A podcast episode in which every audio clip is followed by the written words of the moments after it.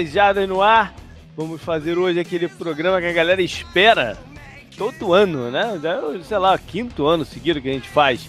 Que gente, é o primeiro, na verdade, da série de previews da temporada, né? Que a gente separa os quarterbacks para avaliar quem tem melhor condição de ter um bom ano, enfim, de, de, de levar seu time pro, pro Super Bowl e quem tá aí pelo meio do caminho. Então já já vou explicar é, o formato. Para isso, tô eu, JP, tá o Canguru, beleza, Canguru? E aí, tudo bem? E com a gente de novo, né, para esse programa especial, quem saca muito de quarterback, o Pedro Pinto. E aí, cara, tudo certinho? Fala JP, fala Canguru, fala aí pessoal, todos os ouvintes aqui do, do 10 Jardas, sempre um prazer participar desse podcast, os quarterbacks aqui. Quando eu participo, eu já fico feliz, cara, que eu já sei que a, que a, que a temporada tá, tá logo ali na esquina, então a ansiedade já tá batendo na porta aqui. Verdade. Bom, vamos a alguns recados antes de. Eu não quero me estender muito, não, porque esse programa costuma ser longo. Então, vamos alguns recados. Primeiro, falar do Tour 10 Jardas só para uh, lembrar a galera que o tour vai acontecer, não tem, não tem chance de não acontecer esse ano. Então quem está aí de repente numa dúvida, ah, não sei se eu já, já fecho porque não, não, alcançou o mínimo, não, vai acontecer. Eu já tenho alguns participantes confirmados e independente do número, ele vai rolar. Mas vem com a gente também, porque essa viagem vai ser maneira, cara. A gente vai ver um baita de um jogo lá em New Orleans é, prévia até da final da, da, da, conferência, Saints e Eagles, e depois né, vamos aqui para Flórida para ver um que promete ser um jogo bem movimentado também entre 49ers e Buccaneers. Então mande aí seu e-mail, vamos trocando uma ideia para conseguir é, fechar o quanto antes. Não com é o que eu sempre digo, o, o, o mais rápido é melhor porque dá tempo, né? Financiar algumas coisas, de parcelar pelo menos, né? E, enfim, se programar, fazer todo mundo se programar. Bom, é, Canguru, dessa vez você sorteou os bonés aí pra galera, os não apoiadores, né? Eram quatro bonés, dois para os apoiadores que a gente é, falou na semana passada e agora dois para a galera em geral que se cadastrou lá no site, fez o formuláriozinho lá e tal, e, e, é. e tá participando. Manda lá aí. Até a gente entrou em contato né, com eles e tal. Hoje foi o Aquiles Suliman Souza Cruz. Olha aí. O Aquiles fala bastante com a gente aqui. o Aquiles, inclusive, é apoiador. A gente tem que Sim. lembrar que o, os apoiadores podiam participar da, da, da, do sorteio geral também, não? Uhum. E o outro foi o Davi Riga Gama.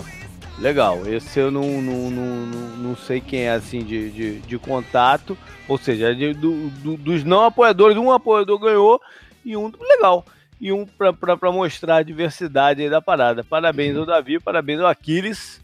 É, já já a gente manda aí para vocês. E os dois da semana passada também, que eu já não me lembro aqui quem foi. Você tem aí, Cangu, só para relembrar aí pro, pro, pra galera? Meu telefone não tá aqui perto. Tenho. É o Jackson Cordeiro Lima e o Rodrigo Rosa. Beleza, beleza. Bom, é, vamos falar do, do, do, projeto do Top 120 também, porque né, é, eu falei pro pessoal que tinha até o julho 6, a gente prorrogou o prazo até julho 6. Mas a, a parada é o seguinte, é, hoje é julho 3 que a gente está gravando aqui. Eu não tenho um, uma quantidade mínima para. A galera não me mandou esse ano. Então eu não tenho uma quantidade mínima para fazer um ranking é, representativo. Vai acabar que no final das contas, a minha opinião e a do canguru vai ficar muito forte dentro do, do negócio. Né? Então, Galera, acelera aí, cara. Vamos, vamos, vamos acelerar. Vou prorrogar isso aí mais uma vez. Até terça-feira da outra semana, que cai no dia 10, 10 de julho. Por favor, galera, colabora aí, cara, pra gente ter uma diversidade né, de, de, de opiniões e poder construir esse ranking de uma forma bacana e, e gerar assunto também para aquele programa que a gente fez no, no ano passado, que foi um programa bem bacana, galera. O, o, feedback daquele programa foi muito bom. Eu queria repetir a, a ideia, mas para isso a gente tem que ter um ranking representativo. Então, nossos apoiadores, mandem aí, cara, mandem aí o, a versão de vocês para a gente conseguir montar o nosso consensual.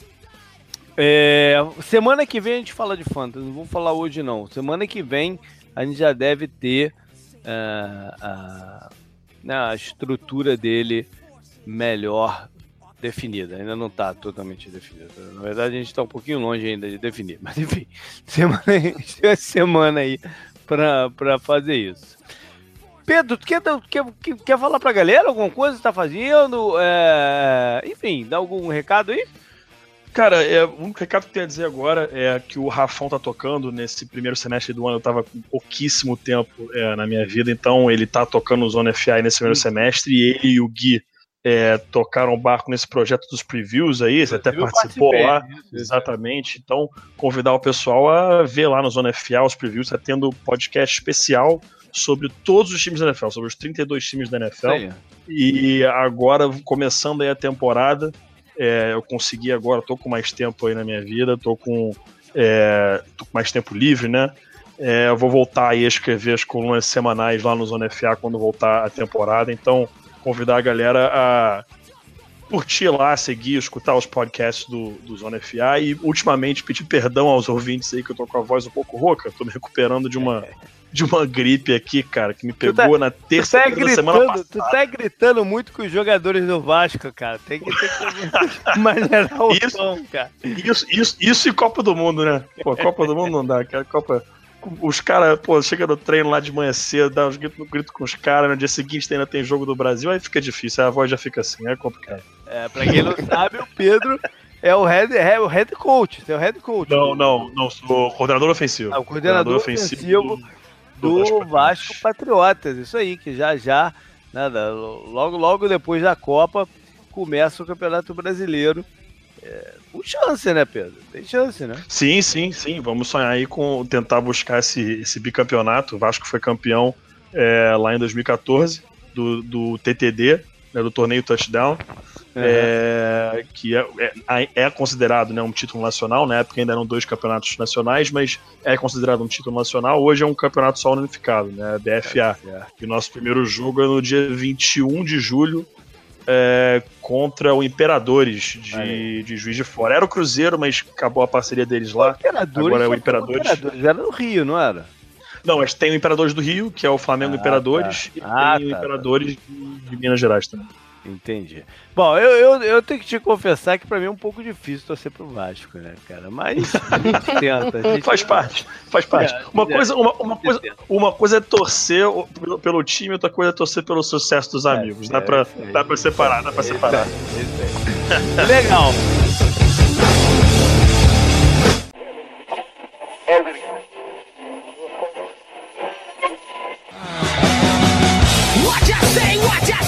Embora pro programa então.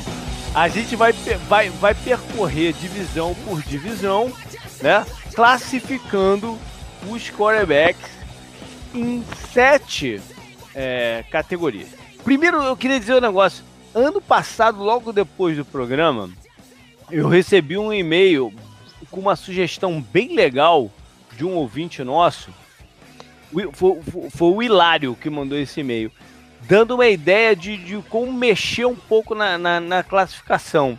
Eu anotei parcialmente a ideia e no meio do caminho eu, eu troquei de provedor do, do, do meu e-mail e não encontro esse e-mail, cara, com, com, com, a sugestão dele. E hoje, hoje, quando eu fui terminar a preparação aqui pro, pro, pro programa, cara, eu procurei como um louco o, o e-mail, então eu não, eu não tinha nem o contato dele, aí lascou-se, não consegui. Então vamos repetir o formato dos anos anteriores. São sete categorias, como eu falei. A primeira é fácil, né? Que são. É, a gente usava sempre o termo elite, né? Na, na falta de um, de um termo melhor. Mas são aqueles caras, o extras classe, né? O, os que carregam o time é, ombros, enfim, chame, chame como quiser. A segunda categoria são os quarterbacks titulares estabilizados, que, que, não estão nessa patamar, ou, ou, ou, por não ter ganho título, ou, ou por, enfim, por, por, por, faltar um detalhe, são aqueles caras eh, estabilizados como, como, como titulares. O terceiro também são titulares, quer dizer, a gente vai falar sobre titulares, né? Mas, mas enfim, é, a terceira categoria são os que é, geram preocupação para os times deles. Né? Tem, tem o cargo seguro, posição segura, mas gera preocupação. A quarta categoria são os em ascensão, né? que, que são jovens ainda, em processo de desenvolvimento, para chegar num outro nível né, mais avançado. A quinta são os que estão sob pressão séria, né, de perder a vaga titular, seja durante o campeonato ou no final, né, na, na, na off-season seguinte. A sexta categoria são os calouros, né, que é meio que um incógnito, então vai entrar e a gente vai ver o que, que acontece, vai acontecer. E a sétima situação são os times que têm né, um, ainda tudo nublado. Não, a gente não sabe quem vai ser titular, ou, ou a briga ainda está tá, tá, tá indefinida. Então são essas as sete categorias. Beleza? É. Eu vou mudar uma tradição nossa aqui, cara, que a gente sempre começa né, pela EFC. Eu acho que vai ser mais interessante dessa vez começar pela NFC. Uhum. E aí a gente faz o caminho é, contrário. Então vamos começar pela divisão do campeão, tá? Philadelphia Eagles, que é NFC East. Então a gente já pode começar até pelo Eagles. Eu, eu, eu acho que esse ano, cara, a gente vai ter várias, várias discussões bacanas de onde classificar. Na, na, na no, uhum. no, meu planejamento aqui, eu acho que uhum. foi o ano que eu mais fiquei é, é, com jogadores entre duas categorias aqui em qual colocar. E vamos começar então pelo Carson Wentz, que tá, terminou o ano lesionado. O, o quarterback campeão, de fato, foi outro, né? Que é o Nick Foles. Mas o Wentz é o titular. Assim uhum. que ele tiver apto para jogar, ele é o titular. E aí fica a pergunta, né? Onde a gente vai encaixar o Wentz? Ele já é uma realidade, ele está em ascensão, ele gera preocupação pela lesão onde, onde a gente coloca ele aqui, Pedro?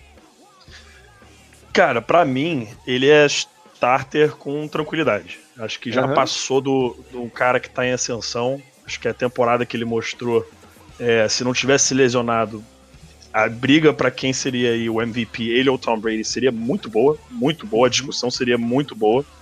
É, acho possível até que ele teria ganho é, esse prêmio, mas aquela coisa, vivendo si não tem como a gente saber.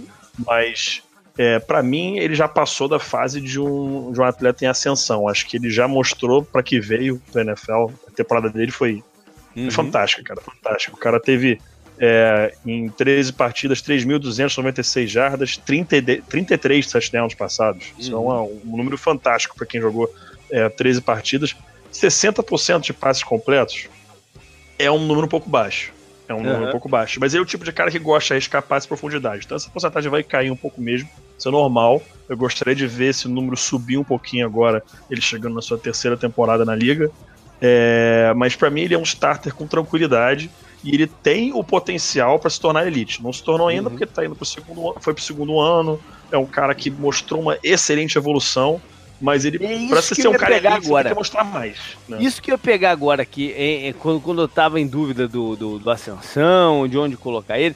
O Ents foi um caso bem curioso do ano passado e que ele mostrou essa ascensão durante a, o campeonato.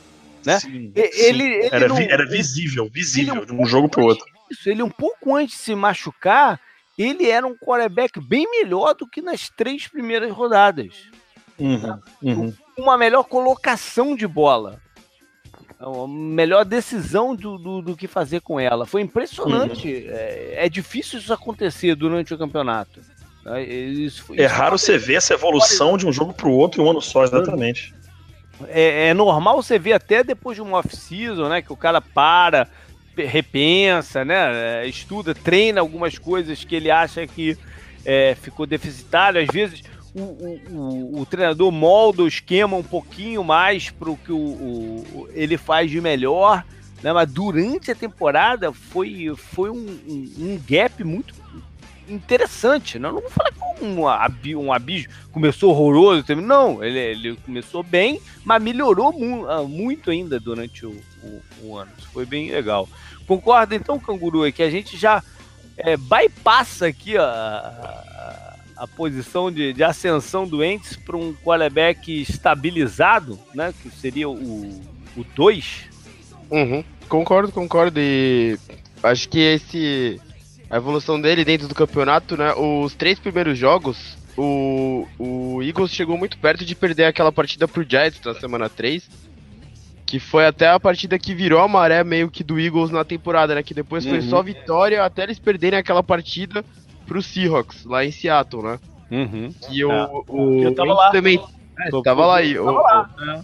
O Enza teve, teve, uns lances, né, muito bons nessa partida e na partida seguinte outro jogo difícil fora contra o Rams, que foi o jogo que ele se machucou, né? Ele uhum. tava jogando muito naquele uhum. jogo, mas muito.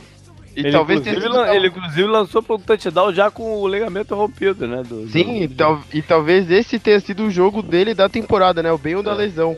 E, é. Então acho que essa se, se alguém tiver tempo, né, para fazer isso agora, ver, acho que é todos os jogos do Eagles durante a temporada deve ser um exercício interessante, é. né? E prestando atenção você no de leve, Você de leve mencionou aí o Giants, então a gente pode pular para Eli Manning.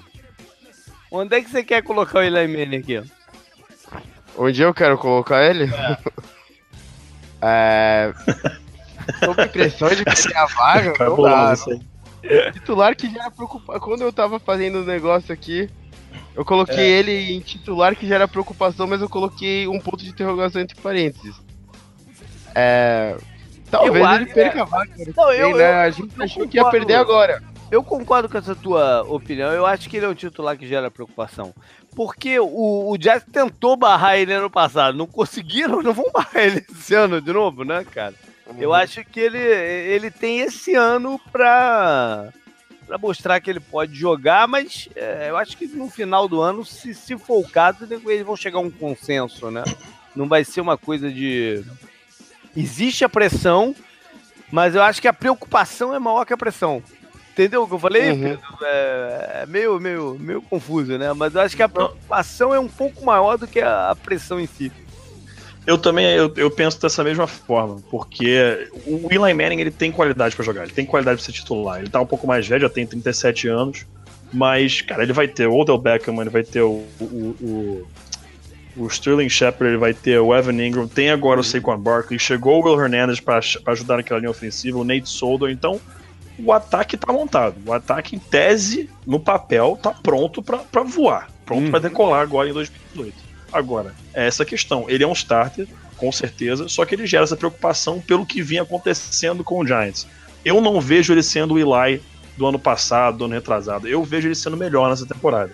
Eu não sei o quão melhor isso vai ser. Uhum. Se vai ser o melhor é o suficiente para ganhar a divisão, se vai ser o melhor o suficiente para pegar uma vaga de playoffs, ou vai ser simplesmente um pouco melhor e vai dar em nada. É. Eu não sei onde vai ser. Eu, eu, eu pelo menos, aposto, aposto minhas fichas que vai ser melhor do que o ano passado. Não vai ser o que foi, entre aspas, o desastre que foi na temporada Mas passada. Mas existe a preocupação, porque quando ele joga mal, ele joga mal mesmo, né? Não, não, não é, é, não é aquela parada.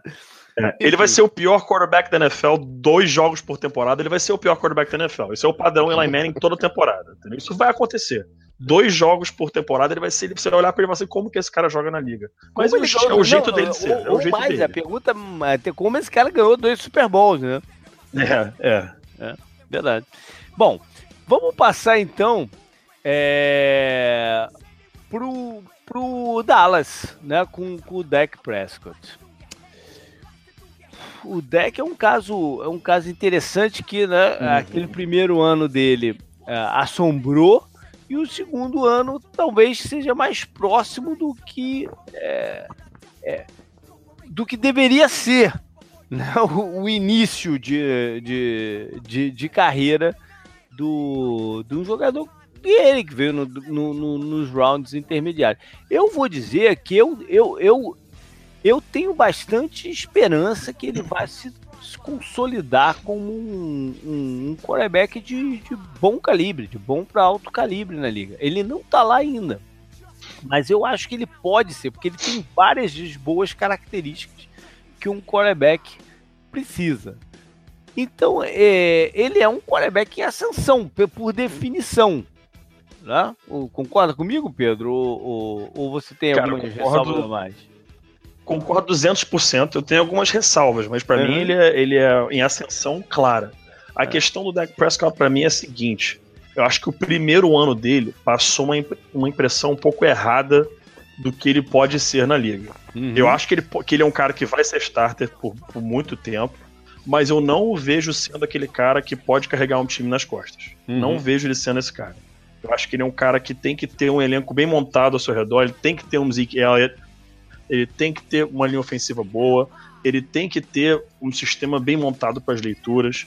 Ele uhum. não vai ser o que Tony Romo foi com o Cowboys. Tony Romo foi um excelente quarterback. O pessoal faz piada, o pessoal zoa com ele, mas uhum. o Tony Romo era um quarterback de elite com, com o Dallas Cowboys. O cara jogava demais, demais, demais. É. E acho que essa temporada e na próxima, acho que o torcedor do Dallas Cowboys vai ver que realmente é, faz essa falta o Tony Romo. Mas para mim ele é um cara que tá, tá em ascensão, ele tá no caminho para se tornar um titular com segurança na NFL. Eu não vejo o Dak Prescott com potencial para ser elite.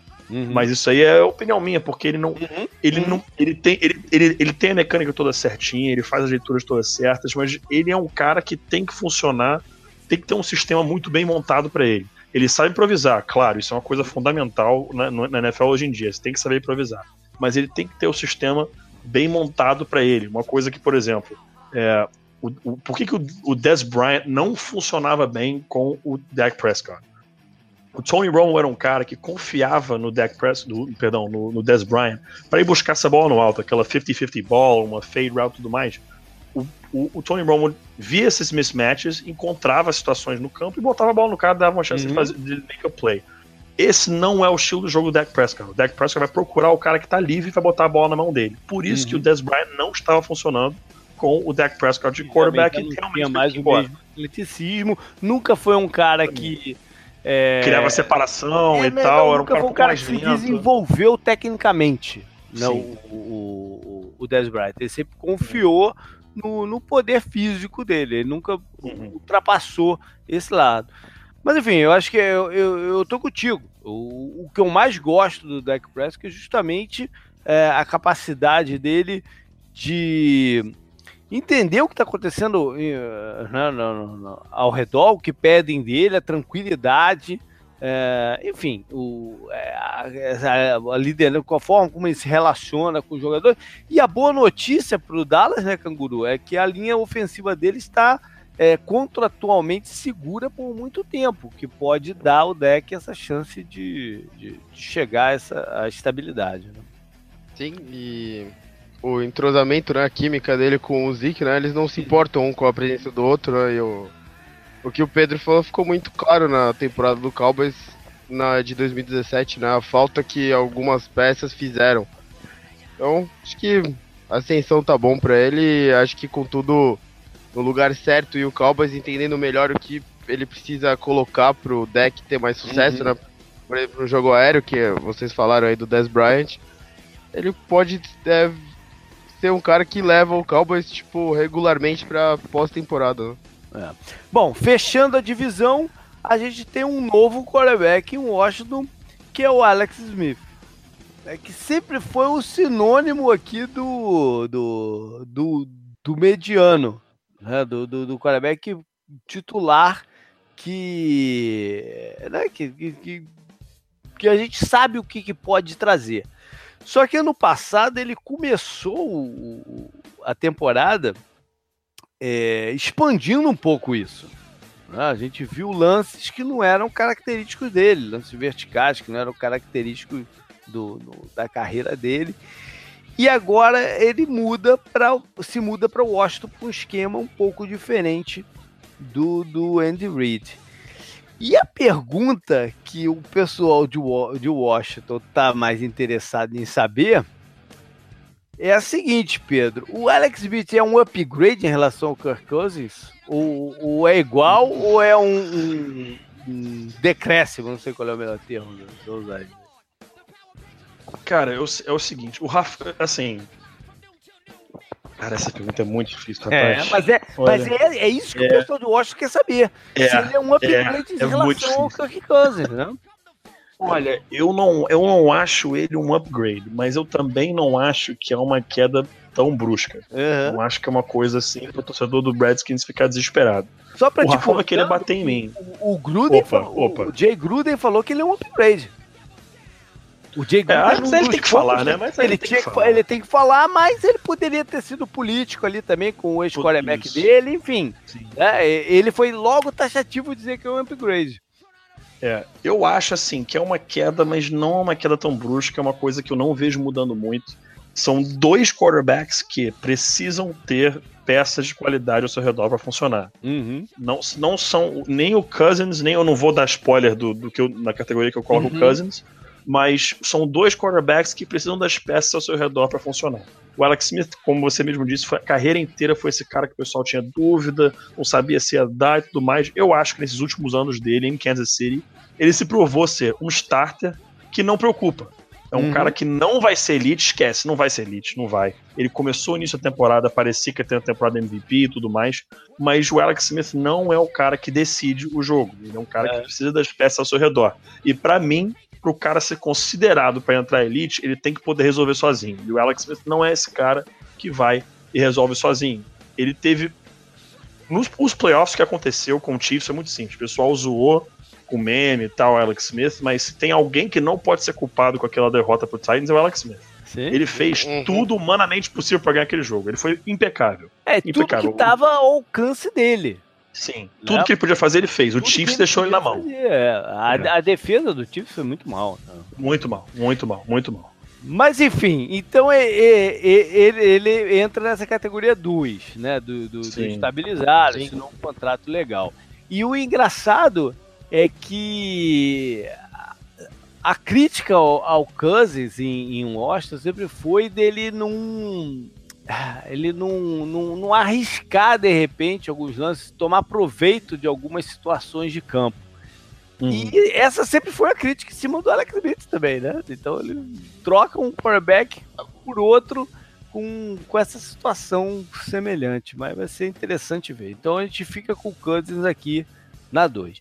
Vamos abrir então a segunda divisão, que é a NFC South. E, Canguru, o Drew Brees, se, se, se, tinha alguma dúvida, né? Se tinha alguma discussão ano passado sobre alguma deteriorização do jogo dele, se eu falei, falei direito, teve alguma né, queda de. Teria alguma queda de produção dentro do jogo dele, ele voltou a ter um ano fantástico, né? Uhum. E para lembrar, né, o, o ano que o, o Saints ganhou a NFL, eles também tinham um jogo terrestre muito forte e o, Drew, uhum. e o Drew Brees se aproveitava disso, né, sendo um, um, dos melhores quarterbacks da liga. Uhum. Acho que em, em, em, porcentagem de passe completo ele foi o melhor, foi 72%. E com um bom e... aproveitamento em vertical. Sim, né? sim. E era o, o, que o pessoal estava falando nos últimos dois anos, que ele estava segurando um pouco o braço no, nos lances mais verticais. Uhum. Acho que o, o Saints, né, pra terminar, pro, pro Drew Brees finalizar a carreira dele, fez o certo, né? Finalmente melhor, é, foi com força né, pro jogo terrestre. O Alvin Kamara deu muito certo né, com o Mark Ingram.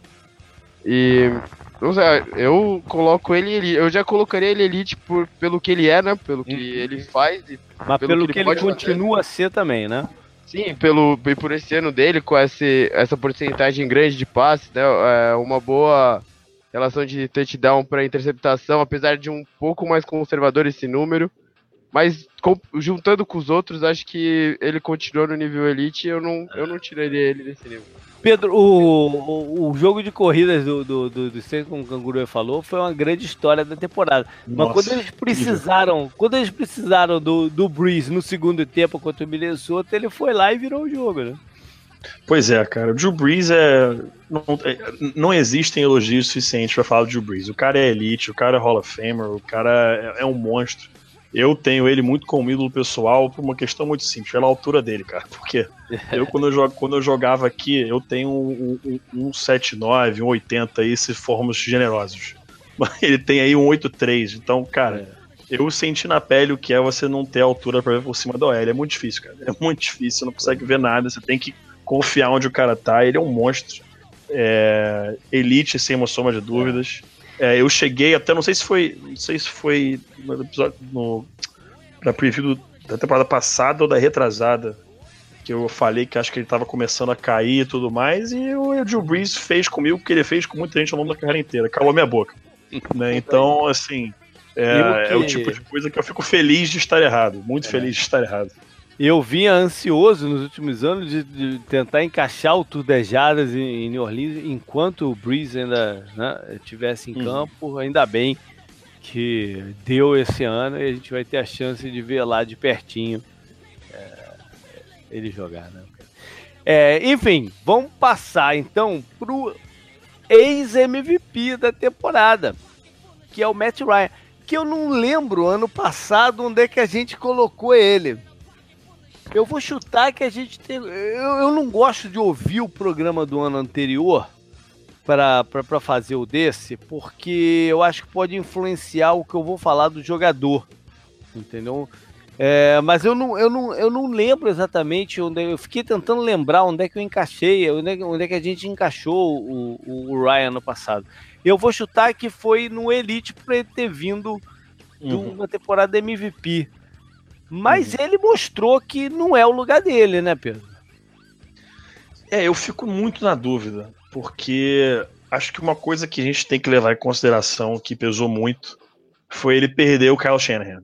Acho uhum. que ele uhum. perdeu o Kyle Shanahan, isso, cara, eu, pessoal que me conhece, sabe o, o quanto eu tava louco pro Broncos contratar o Kyle Shanahan como head coach. É, eu acho o cara um gênio, gênio, gênio, gênio do esporte. Ele e o. Ele e o, e o, e o Sean McVay, cara, são dois dos que eu mais. Dois coordenadores que eu mais. Coordenadores hoje não, né? Head coaches. São os play callers que eu mais gosto de estudar junto com o, o Josh McDaniels. Acho que eles, o que eles fazem, cara, é, é, é lindo. É lindo de se ver. E eu acho que ele sentiu essa pressão, acho que ele sentiu essa queda é, de qualidade no play calling, queda de qualidade no sistema. Uhum. Eu acredito que ele vai bounce back nessa temporada Beleza, agora, mas você meio que, que pô, sacramentou que ele tem que estar na 2. Se ele perdeu o é. treinador, né? E, pois e é. se a gente pegar aqui o caso do, por exemplo, do, do Tom Brady, que teve vários uhum. coordenadores na, na, na, na, carreira dele. Né? Uhum. Enfim, o e a pergunta, né? Que é, aí é um exercício, exercício de, de hipótese. Mas se o Aaron Rodgers perde o McCarthy, ele continua sendo o Aaron Rodgers, né? Sim, é, então sim, acho perfeito. que a gente, por isso só, a gente tem que colocar o Ryan aqui no, na categoria estabilizar, titular mais do que Concordo. estabilizado. Né? Concordo, que, concordo. Eu acho que ele tem esse potencial para voltar a ser elite. É, é, mas ele tem alguns problemas de colocação de bola. Né? A coisa tem que funcionar é. bem, bem redondinha para ele ter uma temporada como foi aquela de. É, ele tem, ele tem, que, ter, ele tem que estar tá com o espaço bem limpo para lançar a é. bola. Ele tem um problema que o, que o Derek Carr tem. Se ele tiver ali com muddy pocket, tiver, não tiver com a base perfeita, ele tem dificuldade em, acertar essa bola. Coisa que não teve com, né, quando o Kyle Shanahan estava fazendo play call naquele ano uhum. do Super Bowl, né? Que, que eu achei curioso. Mas esse problema apareceu de novo agora na, nessa última temporada. Então eu tô curioso para ver o que, que vai acontecer com o Matt Ryan agora em 2018. Isso aí. Canguru, vamos pular para Ken Newton, que também é sempre um assunto, porra, problemático, né? Falar do, do, do, do Ken Newton, porque uhum. Ele, quando tá no topo físico dele, ele é um quarterback que justamente faz isso que a gente está falando aqui, que ele é capaz de levar o time por si só, né? Uhum. Por mais que não seja da forma tradicional que se leve. É, é mas nem sempre ele tá nesse topo do, do jogo dele, né? É que. É, eu, eu não sei, né? Eu, o que vocês acham, não, mas colocar o Kenilton como elite é, seria passar pelo jogo terrestre dele também. E, claro, isso faz parte da, uhum. do que ele traz, né, do pacote inteiro dele. Mas é estranho colocar ele nessa elite porque acho que os outros caras têm ou são muito bons passadores ou são, tipo, o jogo deles é meio estranho, né? Meio diferente. O, o Kenilton, ele tem um. Ele nunca teve o alto, alta porcentagem de passes completos, né? Ele sempre confiou muito no jogo terrestre e nessa coisa do, do braço dele ser forte, né? E tal, e da, de muitas jardas. Naquela temporada MVP dele foi isso, até, né? Então, é, eu, ele é muito estabilizado, muito, muito estabilizado. Muitos times matariam para ter um Kenilton, né? Mas não é elite para mim, né? É, é isso aí. É, Pedro, acho que você concorda com isso também. E eu vou até avançar na pergunta aqui para você, porque é o seguinte: é, é, 2018 vai, ter, vai ser uma situação bem curiosa, né? Que a gente vai ver o Kenilton jogando no esquema do North Turner. Não tem nada a ver com o que ele jogou na vida dele. Né? O que, que, a gente pode esperar dele assim? Cara, olha, é, eu vou ser muito sincero. Se eu sou torcedor do Panthers agora, eu já tô fazendo estoque de calmante. Porque, assim, eu não sei o que vai ser disso. Porque o Cam Newton, pra mim, ele é um, um, um titular tranquilo, não tem perigo de perder vaga. Mas enquanto ele não aprender a de fato ser um quarterback, ele nunca vai ser elite para mim. É. Porque ele é um. Ele, entendam bem, pessoal que tá ouvindo. Entendam bem. Eu não tô dizendo que ele é ruim. Ele é um atleta fantástico. Ele é fora de série. Ele é um animal jogando ah. no, no, meio de um monte de, de filhotinhos. É, é, é, é o que eu que falo, eu falo sempre, eu já vi o Kenilton de perto algumas vezes. Uhum. E ele é maior que os defensive ends, cara. Sim, sim, sim. Né? É, sim, a, a, a, é, a questão é que a, a mecânica dele é horrível, horrorosa. Ele abandona a leitura várias vezes. Ele tá melhor, a cada ano que passa ele melhora. Beleza, eu vou dar uhum. esse ponto para ele, não vou dizer, não vou dizer também que, que, que tá em queda livre isso. Ele tá sempre melhorando. É, mas, cara, ele, ele tem que melhorar essa mecânica. Ele tem que melhorar essa mecânica. Ele comete muitos erros por conta disso.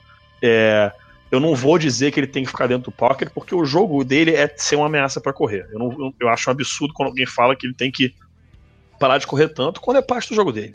Mas ele tem que melhorar ainda como quarterback. Ele tem que melhorar ainda como passador. Ele tá fazendo isso gradualmente, mas eu ainda quero ver um salto em relação a isso. Agora, uhum. sobre o North Turner, Cara, é um sistema ultrapassado que não dá para usar mais na NFL. O cara quer ficar dando seven step drops em todos os snaps, todas as jogadas. Coisa que quando ele tava em Minnesota, o Rafão sabe bem, não dá certo, não tá funcionando. Então, assim, eu, se sou torcedor do Panthers hoje, de novo, tô fazendo estoque de calmante. Eu não sei o que, que, que vai acontecer, não sei se, se é, o Ron Rivera deu, teve um papo com ele e falou: oh, a gente tem que mudar o que você tá fazendo, mas se eu tivesse que apostar minhas fichas, vai ser uma coisa preocupante. É, é a contramão. O vai apanhar muito. Vai apanhar muito. Ele pode ser gigante, pode ser o que, o que quer que ele seja. Mas ele vai apanhar muito, porque esse sistema do North Turner, hoje em é dia, o cara apanha né, muito. Que, se, se, a conversa nos últimos dois anos foi é, poupá-lo, né, fisicamente, de, de, de, evitar que ele corresse com a uhum. bola tanto pra, pra que não tomasse tanta pancada, de repente vai tomar no pocket. Pois é. Pois Aí, é. Pô, contas mesmo. Bom, vamos fechar aqui então com o James Winston. Que eu já vou marcar aqui onde é que, onde é que ele tá nesse momento, que é sobre uma pressão danada. Né? Porque ele é difícil. Ele, ele ainda vinha até o ano passado na categoria ascensão. É, só que agora né, as coisas extra-campo voltaram a ser é, um fator é. muito forte, né? E se ele não tiver uma temporada tecnicamente que justifique é, o Tampa continuar investindo na sua imagem, não, é fim de carreira dele no local. Ele tá uma merda de fazer de tomar um ban da, da, uhum. da, da NFL. Então, yeah. quanto que o time vai bancar essa situação? É, isso é complicado. São e o contrato dele é exatamente o que você falou, né? É o último ano de contrato dele. É, o year option entra pro ano que vem. Exatamente. E, mas é um option que você pode abrir, né? Sim. A, desde que o cara não esteja machucado, você pode, você pode abrir. É, o, Tampa, o Tampa vai ter que tomar uma decisão muito difícil no, no, no final do vai. ano. E o, a performance dele em campo vai ditar muito dessa, divisão, dessa decisão. Porque se não tivesse acontecido esse, esse, novo, esse novo incidente uhum. e a suspensão, ele com certeza iria para o quinto ano para aí sim tomar, não, ver, ver, o que vai fazer, dar mais um ano para ele mostrar. Agora não, agora, agora esse salto tem que ser agora, tem, tem que acabar negócio de comer dedo, não sei o quê, e, e jogar. Nossa, é. aquilo foi ridículo, cara. Meu Deus foi uma das coisas mais bizarras. Aquilo foi lamentável. Uma das coisas mais bizarras da temporada, cara. a cena, a cena do Deshaun Jackson olhando pra ele com a cara assim de que porra é essa? Que o que, tá que esse maluco tá fazendo, cara? é sensacional. Mas, mas enfim, é, ele, ele tá com o emprego dele em, em risco, independente do talento que tenha. Né? Ele tá com, com o emprego dele em risco. Vamos passar então pro, pro mais fácil aqui, né, Canguru? Que é colocar o Aaron Rodgers lá na, na, na primeira categoria, né, cara? É, e hoje em dia ele é o primeiro dos primeiros quando saudável, né? É. Então eu comentei do Kenilton, né? De um, ele é atlético também, né? Ele corre com a bola, mas o jogo dele não é. Ele é bom em tudo, né? Então. Uhum. Não tenho o que falar muito sobre ele. O cara é o melhor hoje em dia da NFL como quarterback, para é. mim. Pedro, o, o fato da, da, dessa nova cirurgia do, do, do, do, ombro, né? O ombro, o ombro é uma parada séria, né? É, uhum. é ombro, clavícula, é. enfim. É. Uhum. Eu, tô, eu tô com um problema, eu não sou quarterback, tô com um problema aqui no meu ombro que eu não consigo curar dele. Eu já tomei injeção, uhum. já tomei um caceta, quatro aqui. Não consigo curar do, do, do problema. Ombro, ombro, ombro é terrível. Mas o, o, Rogers é um cara capaz de superar isso, né? Ele tem, ele tem um estilo que ele não vai se. se não, não é acovardar, não é o termo, não, mas é. Ele não vai se restringir por causa desse problema. Né? Uhum. Né? Não é do feitio dele, né? Uhum. Não, não. Ele vai, ele vai tentar jogar o máximo dele todos os jogos não, não existe discussão, você mesmo falou, não existe discussão se ele é elite ou não, óbvio que ele é elite, ele hoje é o melhor quarterback da NFL. O problema é que ele tá num elenco que tá, vinha precisando de algumas peças, vinha precisando repor é, alguns jogadores, melhorar um pouco essa defesa. É, e estão nesse caminho aí, vamos ver como é que vai ser agora nessa temporada.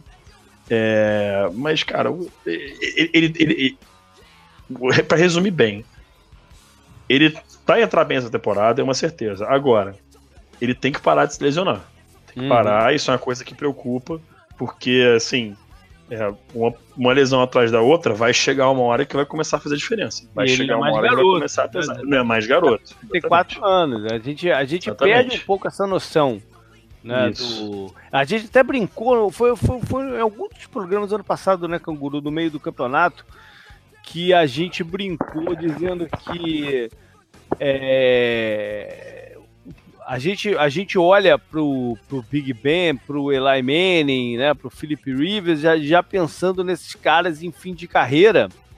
Uhum. Ao mesmo tempo que a gente não tem a mesma percepção sobre é, essa mesma percepção sobre o Aaron Rodgers e o Alex Smith. Uhum. E eles vieram no draft seguinte. Sim. Uhum né? É, é, é, muito, tudo muito próximo. É, para ter, pra ter esse gap imenso de percepção entre essas duas turmas, né? Sim, não, o, o agravante ainda com o Aaron Rodgers é que ele ficou no banco de reserva, né? O Alex Smith entrou jogando já. Então isso aumenta a percepção de que ele parece mais novo do que todos os outros. Uhum. O... Mas é muito uhum. próximo, né? É, uma das maiores reclamações da torcida do Packers, e a gente recebe muitas, né, do, quando a gente faz lá o, o Hangout, né, o comentário no Facebook, que o, o Packers está gastando o, o, tempo do Aaron Rodgers, é mais uhum. ou menos como a Argentina uhum. fez com o Messi, né, então, pra usar a Copa, né, Só que o Aaron Rodgers ah, ainda que referência, um... que referência maravilhosa, que referência maravilhosa. Boa, né? Diferente do, do Messi, né, que é um cara que tem poucas lesões na carreira, o Aaron Rodgers tem um pouco mais de lesões, né, que a gente já viu e que preocupa um pouco mais. Então, como o Pedro falou, se elas começarem a se acumular muito, chega uma hora que ele não vai conseguir fazer mais o que ele faz, porque ele precisa de, de tudo, né, o que ele tem para jogar desse Verdade. jeito que ele joga. Então, Bom, vamos, vamos, vamos passar pro Matt Stafford aqui. E... Esse, esse, é bom, esse é um debate. Pois é, eu tava pronto, pô, durante o ano passado, no começo do ano passado, eu tava eu, eu tinha até pensado nisso. Eu tava pronto já para ele querer levar o, o Stafford para a primeira categoria. Só que não dá, né? Não dá, porque ano passado, sem o Aaron Rodgers em campo, não tem desculpa pro Detroit não ter ganho essa, essa divisão. É, é. Né? Ele, ele tinha que ter, ele tinha, era a chance dele. Né? Eu sei que o Minnesota estava com o timaço, estava jogando, tava, mas é, era um ano para ele. Né? Falar, opa, eu pois sou é. o cara agora dessa divisão. Né? E ele, ele jogou bem, dentro do, do que a gente conhece dele, ele jogou bem, mas não, não deu esse outro passo, né? É, eu tô. Assim, eu, eu não sei mais o que. É, como eles dizem, é, alguns repórteres, né, alguns jornalistas dizem nos Estados Unidos. Eu não sei qual desculpa mais eu posso dar pro Matt Stafford não estar tá de lançando. É, então, assim, eu, eu não sei o que vai acontecer agora, porque ano passado foi, foi, foi a vez. A, a questão do Matt, Matt Stafford é a seguinte: se você só olhar o Matt Stafford jogando. Esquece o placar, esquece quanto que o, que o Lions ganha na temporada, esquece questão de playoff, só, só olha pro Matthew Stafford jogando. Você vai falar, cara, esse cara é elite, porque o talento que ele tem, pelo amor de Deus, não tem como esse cara não ser um cara de elite na liga. Porém, o negócio não deslancha, não anda. Né? Ele parece que vai, vai andar e aí tem tem uma sequência de jogos ruim, que dá, que dá tudo errado no final. Aí machuca é, o dedo. Machuca o dedo. Então, ele me parece, cara, aquele azar do Detroit Lions. É um cara que um super talento, que caiu num time que, cara, parece que é uma coisa atrás da outra que, que, que, pra atrapalhar. Eu, vamos ver como é que vai ser agora. Chegada do Matt Patricia, é um cara que acho que pode ajustar essa defesa. Não pode, não. Tipo, dificilmente não vai ajustar. Se não ajustar, eu vou ficar surpreso, para ser bem sincero. Então acho que é um cara que vai ajustar essa defesa e aí vai dar uma chance do Matthew Stafford não ter que ser o herói. Já que é uma coisa que a gente... investimento para o jogo de corrida, né, para finalmente Exatamente. É, Exatamente. Andar, né? Exatamente. Então é o cara assim, eu acho que agora é a hora que o Matthew Stafford vai ter o que ele precisa do restante do elenco que é uma defesa sólida, um jogo terrestre que vai chegar e vai ser sólido e vai permitir que ele jogue o jogo dele sem ter que fazer milagre, sem ter que utilizar o braço fenomenal que ele tem. Então, assim, eu, eu acho que ele, é, ele é starter com segurança. Uhum. Mas eu, ele é um starter com segurança, mas se você olhar puramente pro talento dele, o talento é de elite. Só que é. você não traduz constantemente. Pois e é, aquela coisa, para você ser elite tem que ser constante. Então, é. Não, ele, ele, é, ele tem potencial para ser melhor do que o Matt Ryan, o Kenilton, por exemplo. Os dois já ganharam MVP. Ele nunca chegou nem perto dessa conversa, justamente acho que por causa dessas coisas que o JP falou, né? Ele, esse, esse é passo à frente que falta pro time inteiro. Essas coisas pesam, né, no final. E pra ser elite, você tem que você tem que estar tá dentro da conversa, né, do, do MVP e tal. A gente tava falando do Carson Wentz do começo. Daqui a pouco o Carson Wentz já ultrapassou ele, né, se continuar desse jeito que ele sim, mostrou pra gente sim. no ano passado. Uhum. Bom, Pedro, o que, que, você achou da temporada do Trubisky? Cara, eu, eu achava que o Trubisky é um cara que ia vingar. Minha, minha, minha análise dele de draft é um cara que tem muitos problemas de mecânica, ele tinha um problema de limitação de leitura, mas o Bears fez a coisa mais inteligente com ele, que é não colocar o garoto numa posição comprometedora.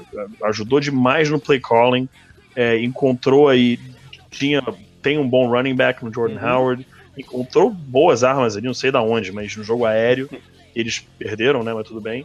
É, eu acho que é um, ele é um garoto em ascensão. Uhum. Ele está em ascensão, é, mas eu, com um pé atrás uhum. pé atrás, porque o que eu vi do tape dele no universitário. Tem um outro cara que eu vou falar aqui, que eu vou ter que me retratar completamente, falar que eu errei absurdamente a minha análise dele, e não tenho o menor problema em falar é. isso, porque a gente vive errando, faz parte. Mas o Mitch Trubisky é um que eu gostei do que vi, mas eu ainda quero ver mais. Eu É. ainda quero ver Ele é deu o que ele pode sinais, a evolução né? dele. É, ele, deu bons bons sinais, nada sinais. constante, mas É. bons sinais. Pode ser. E o, o Chicago, pelas movimentações né, que fez nessa off-season de comissão técnica e tudo mais, a gente deve ver um esquema bem atípico de NFL pro ano que vem, que pode ser bom pro, pro Trubisky, né? É, eu ia perguntar pra vocês disso, até, né, que o, o Pedro falou do do Shanahan, né, e tal, eu, é, o Doug Pederson até antes disso, né, que ele saiu lá do da árvore também do Andy Reid, que é uma das maiores, assim como ele também é um dos maiores técnicos, né? Uhum. E o Matt Nagy ser contratado é interessante, não é pra capitanear ele junto com esse ataque, né? Ele já ele elogiou muito o Tarek Cohen, né? Ele, é, o Jordan Howard, ele já confirmou. Ó, o miolo da linha dos Bears é muito bom. Uhum. E Muito bom mesmo, falaram, muito bom mesmo. Vou até rever aqui que eu esqueci como é que tá. Eles contrataram o Allen Robinson, o Taylor Gabriel e o Trey Burton, né? Que foi o cara lá da, do Uhum. Philly Special que fez o passe e que era um, um cara. Já falavam, né? Durante o campeonato, Isso falavam aí. que ele ia ser um- uma boa opção pra, pra free agency. E um nome não tão quente assim, porque ele é reserva de um, blo- um, dos, um dos grandes bloqueadores né, de Tyrande da liga, que, era o, que é o Selig, que saiu também, né? Do Eagles. Uhum. E do titular, que tá, jogou muito na temporada passada, né? Então. Uhum. Uhum. Eu me esqueci, eu me esqueci das contratações do Alan Robinson, eu tinha me esquecido completamente disso, do Taylor É, Gabriel. ele- Isso aí vai ele- ajudar demais. Ele vai ter Demais, armas cara. à disposição de um, no, ah, demais, de, demais. um outro, de um outro nível, né? De um outro patamar. Ah, Bom, vamos, o, o, o Bears meio que se preparou pra ser o ataque do, é, do Rams da temporada passada nessa temporada, né? É, foi meio que a impressão que eles me passaram, né? Um cara com a mente ofensiva, né? Saindo de uma boa árvore de É, mas de um estilo, de um estilo diferente, né? De um Sim, estilo sim, sim, diferente De, de, de jogo. Bom, é, já que você mencionou o Rams, vamos, vamos então pular para NFC West e começar logo. Não, não, faltou, faltou o Vikings. Oh, yeah, rapaz. Caraca, ah, sim, cara. verdade. Caraca, quase que eu pulo aqui mesmo, cara. Bom, então agora é hora de falar do, do- do- do- A gente já falou do ex-time dele, né? O o Washington, agora é hora de falar do Kirk Cousins e o que, que ele pode fazer lá em Minnesota, Pedro. Cara, é, ele, ele é claro upgrade em relação ao, Case Keenum. Também É, acho, Case- concordo. Eu tenho certeza que todo, torcedor- todo torcedor do Vikings tem um, um lugar especial no, no- no coração pro Case Aham. Keenum pro resto da vida. Aham. Sem uma sombra de dúvida, entendeu? É, mas ele é um claro upgrade em relação ao Case Keenum. E com as armas que o Vikings tem. é, Cara, eu fico. Eu, eu- eu- juro pra vocês, cara, eu juro, eu fico com, com medo de, de encarar o Vikings. Como torcedor de qualquer time, eu fico com medo, cara. Porque os caras estão com um time redondo demais pra ser verdade, cara. É uma coisa assim, parece até sonho, entendeu? Só faltava o quarterback dele ser um Aaron Rodgers da vida, que aí era tipo, cara, encerra a temporada, já entrega logo, porque não tem como, entendeu? Caralho. Pra- esse é o pensamento que eu tenho do- desse time do Vikings, cara. E é, o Kirk Cousins pra mim não é elite. Ele é um starter com muita segurança, tipo, tranquilidade demais. É um cara que ele tá, ele tá naquela, ele tá querendo empurrar pra virar elite, querendo, mas eu acho que ele não chega lá, porque pelos mesmos motivos que eu acho que um Alex Smith não chega, é, é um cara que ele precisa do elenco ao redor dele muito bom pra poder Uhum. funcionar. Ele não é um cara que vai carregar esse time sozinho. Eu acho É. que ele é o cara perfeito pro Vikings hoje, porque ele, é- ele, ele tem um puta elenco com ele. Ele tem pô, o Dalvin Cook vai voltar de lesão. Mania ofensiva que tá funcionando bem. Tight ends e wide receivers de qualidade. Uma defesa monstruosa. Ele é um cara que não vai ter que fazer milagre. Então, ele é mais consistente que o Case Keenum. Ele acerta mais e erra menos. Então, a contratação, pra mim, perfeita, pontual, demais pro Minnesota Vikings. Mas é, é curioso, eu concordo, con- concordo 100% contigo. Mas o, o, o curioso dessa história é que, é, apesar de ser muito mais quarterback do que é o Case Keenum, Uhum. O, o, o Keenum faz coisas que ele não, não, não É, costuma entendi. fazer. Né, Sim, o, sim. o Cousins. quer arriscar alguns passos. Kiss que não dá umas porra louquice do nada nele, que ele que vai e funciona. Né? É, e que exatamente. funcionaram. Né? É. Exatamente. Eu não sei se o Cousins é, vai ser o cara para fazer isso, né? Que, que, que levou os Vikings a ganhar alguns jogos no, no, no ano passado. É. Vai ser muito bacana ver esse, esse desempenho dele lá. O, o que o Pedro falou né, sobre o elenco do Vikings, acho que talvez não seja uma exigência tão grande assim para cima dele, né? E ele possa ficar nesse lugar que ele tá, que é ser um estabilizado muito grande né, na NFL. Ainda Sim. mais agora que ele tem o Adam Thielen, o. Peraí, o Stephon Diggs. O Stephon Diggs, é. é eu, eu, eu, concordo né, com o Pedro. Eu, acho que por exemplo, ele, não vai conseguir superar o quanto os, os, dois são bons, né? Os dois wide receivers são bons, por exemplo. E eles são muito bons, né? Eles deviam até entrar naquela discussão lá que tá. Que o Josh Gordon falou que o Browns tem a melhor dupla de wide receivers, o melhor elenco de wide receivers, sei lá. Eles jogaram muito na temporada passada e eles muito, ajudaram muito o Case aqui, né? Então, uhum. é, com esse elenco de apoio, foi como o Pedro falou, o Vikings entra na temporada de forma assustadora, né? Não é assustador como o Golden State é na NBA. Cara, mas é uma demais, forma, meu Deus do céu. É uma forma assustadora de entrar na temporada. Você fala, porra, ele já tem uma das melhores defesas. As melhores defesas da temporada passada, se você pensar rápido, foi a deles, a do Jaguars e a linha, né, do Eagles, né? Em alguns momentos a defesa do Eagles jogou muito. É Bom, fácil falar deles, né? Então, então acho que a gente coloca esse cenário é perfeito nessa categoria estabilizada. Então vamos passar agora sim para a NFC West, começar com o, o Jared Goff. Que né, teve um baita de um salto da temporada de calor dela para esse segundo ano. Né? Ele, ele passou da percepção de que Ih, deu merda, né? deu ruim pro, pro Rams, fizeram cagada, né? escolher para uma opa. Não, não é assim. É, o cara o cara é, tem, tem, tem qualidades para isso. Oi. Posso interromper essa introdução Vai rapidinho? Por... Tinha um problema. É. Era o técnico do bigode, Jeff Fisher. o cara é uma Ele tinha o Casey Keenum, ele, o Nick Foles e o Jared Goff. Os três foram pros playoffs, então... Aham.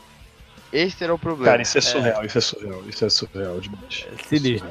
Mas Pedro, o, o, o, o Goff né, executou muito bem o que o McVeigh colocou para ele, mas o McVeigh teve que fazer milagre aqui também, de certa forma, né? Eu, eu gosto do Goff, eu gosto do Goff. Sim. Mas a gente não tem como desvincular o, o, sucesso dele em 2017 com o que o head coach dele trouxe de inovações para a liga. Cara, se pudesse dar um prêmio de MVP pra, pra coach, era pro Sean McVay, na minha opinião, cara. Porque o que esse cara fez com o ataque do Rams. Eu, cara, eu, eu fico muito feliz quando, quando esse tipo de coisa acontece. Quando você tem duas grandes mentes, seja ofensiva ou defensiva, numa mesma divisão. Porque, cara, essa batalha vai rolar durante anos e anos, na minha opinião. Então vai ser uma coisa muito fantástica de se assistir. Jared Goff, para mim, é, conseguiu chegar no patamar titular com tranquilidade. O primeiro ano dele era tipo uma, coisa, uma aberração. Olha, a gente tem que concordar direto, mas é, é, é. eu vou, eu vou discordar aqui. Eu acho que ele, é, eu acho que o caso dele é um pouco diferente do. do Você do quer ver mais um ano, né? Eu quero ver ele melhorar em algumas coisas, porque eu acho que a produção dele foi muito fabricada ainda. Eu ah. acho que ele precisa dar uma sentada no pocket. É, é, essa história de que, o, do, que o McVeigh é, fez, né? O, a sacada dele foi, foi, foi extraordinária, né? Do, do, do, do no huddle, mas um no huddle diferente. Uhum. Não, não é aquela coisa de acelerar a jogada que a gente estava acostumado a ver no no huddle. A gente viu o Rams ir para a linha do scrimmage rápido para ele poder falar no capacete do, do, sim, do, do Goff ainda antes de cortar sim. a transmissão, porque ele termina com 20, e passar a leitura da defesa pro Goff. Ou seja, isso foi brilhante, porque ele brilhante. conseguiu dar um jeito no, no, no, que era o problema do ano anterior. Né? Mas a, a, vai chegar o ponto que o Goff vai precisar fazer isso sozinho. Perfeito, né? perfeito, Porque perfeito. é o que a gente sempre diz, as defesas da NFL é, se adaptam. Né? Nego, nego, nego vai, da mesma maneira que teve essa sacada, nego vai entender como, como, como defender isso. É, então, se, se essa evolução não acontecer, é, eles vão ter um problema no, no, no, ataque dele muito em breve. Se não foi esse ano, no ano seguinte. Então eu uhum. acho que ele ainda é um jogador em desenvolvimento, um jogador ah, que precisa trabalhar vários, vários aspectos. Ele não tem mais, não tem mais sobre ele nesse momento a percepção que tinha no ano passado. Que sim, lembro, sim, justíssimo. bem claro né, no, nesse programa do ano passado falar, peraí, eu acho que ah, acho que está sendo muito precipitado e a gente tá todo mundo sendo muito precipitado em dizer que, porra, foi tiro na água a escolha dele no número round. Uhum. Mas também já acho que ainda falta aí alguns, é. alguns, vários passos, alguns não, vários passos é. para ele para chegar lá. Né? Mas é, eu achava tá aí, um cara desse tá aí. É, eu, na, na, minha análise dele na época do draft, eu não gostava muito do tape dele que eu vi no universitário também, não. Eu achava ele um natural thrower, mas tinha muita coisa que me preocupava. Uhum. É, coisas que, como você falou, tipo, o, o McVeigh conseguiu contornar e esconder isso dele na temporada passada. Aí a questão é justamente essa. É. Acho que você até me convenceu aqui a tirar ele e botar pro, pro, pro Ascensão, porque, porque ele, ele escondeu os defeitos do, do Goff, conseguiu otimizar tudo que ele faz de bom, mas é aquela coisa, é, em algum momento ele vai ter que mostrar a, o, o, jogador completo que ele é. Né? O Jared Goff de verdade. Mas tem, mas tem potencial para chegar lá. Né? Ele mostrou tem, ele mostrou isso ano passado. Perfeito, mostrou isso, isso ano passado. Então eu vou botar ele ali no, em ascensão, mas para mim é, é, é, é, um em ascensão com possibilidade de pular para o titular com tranquilidade, não com titular para dúvida, digamos. Isso aí, isso aí. Assim como o Bears trabalhou para cercar o Trubisky para dar uma chance para ele ter a ascensão, né, e se tornar um titular desse que a gente tá falando, o Rams ajudou bastante ele também nessa pós-temporada, nessa off-season, né? Tá, contratou o Brent Cooks, a uhum. defesa promete ser uma das melhores também, né? Com um monte de contratação e claro que todas as coisas ajudam. Sim, Tem sim. Que, o, o Todd Gurley mantendo a forma dessa temporada também ajuda bastante, né? Sim. E tudo mais. Bom, Canguru, Próximo da lista aqui é o Russell Wilson. Eu já tinha ele ano passado no, no Elite. Eu não sei onde é que a gente acabou colocando ele, não me lembro também. Mas eu já tinha ele no Elite. Eu acho que ele cumpre alguma das coisas que a gente falou aqui. Que é colocar o time nas costas. O Seattle precisa que ele coloque o time nas costas. Né? Com aquela linha ofensiva foi, foi né, maluca. Sem jogo de corrida nenhum. Fazendo até o paralelo com, com o Stafford. Não, uhum. o Seattle teve um jogo de corrida nulo no ano passado. E foi um uhum. time que sempre defendeu, dependeu muito de correr com a bola. E se eles tiveram uma chance de brigar por algo a mais, até a defesa se, se, se destruir toda, foi porque o Russell Wilson dava essa chance. Né? Ele, ele criava essas, essas oportunidades para o ataque colocar pontos no placar.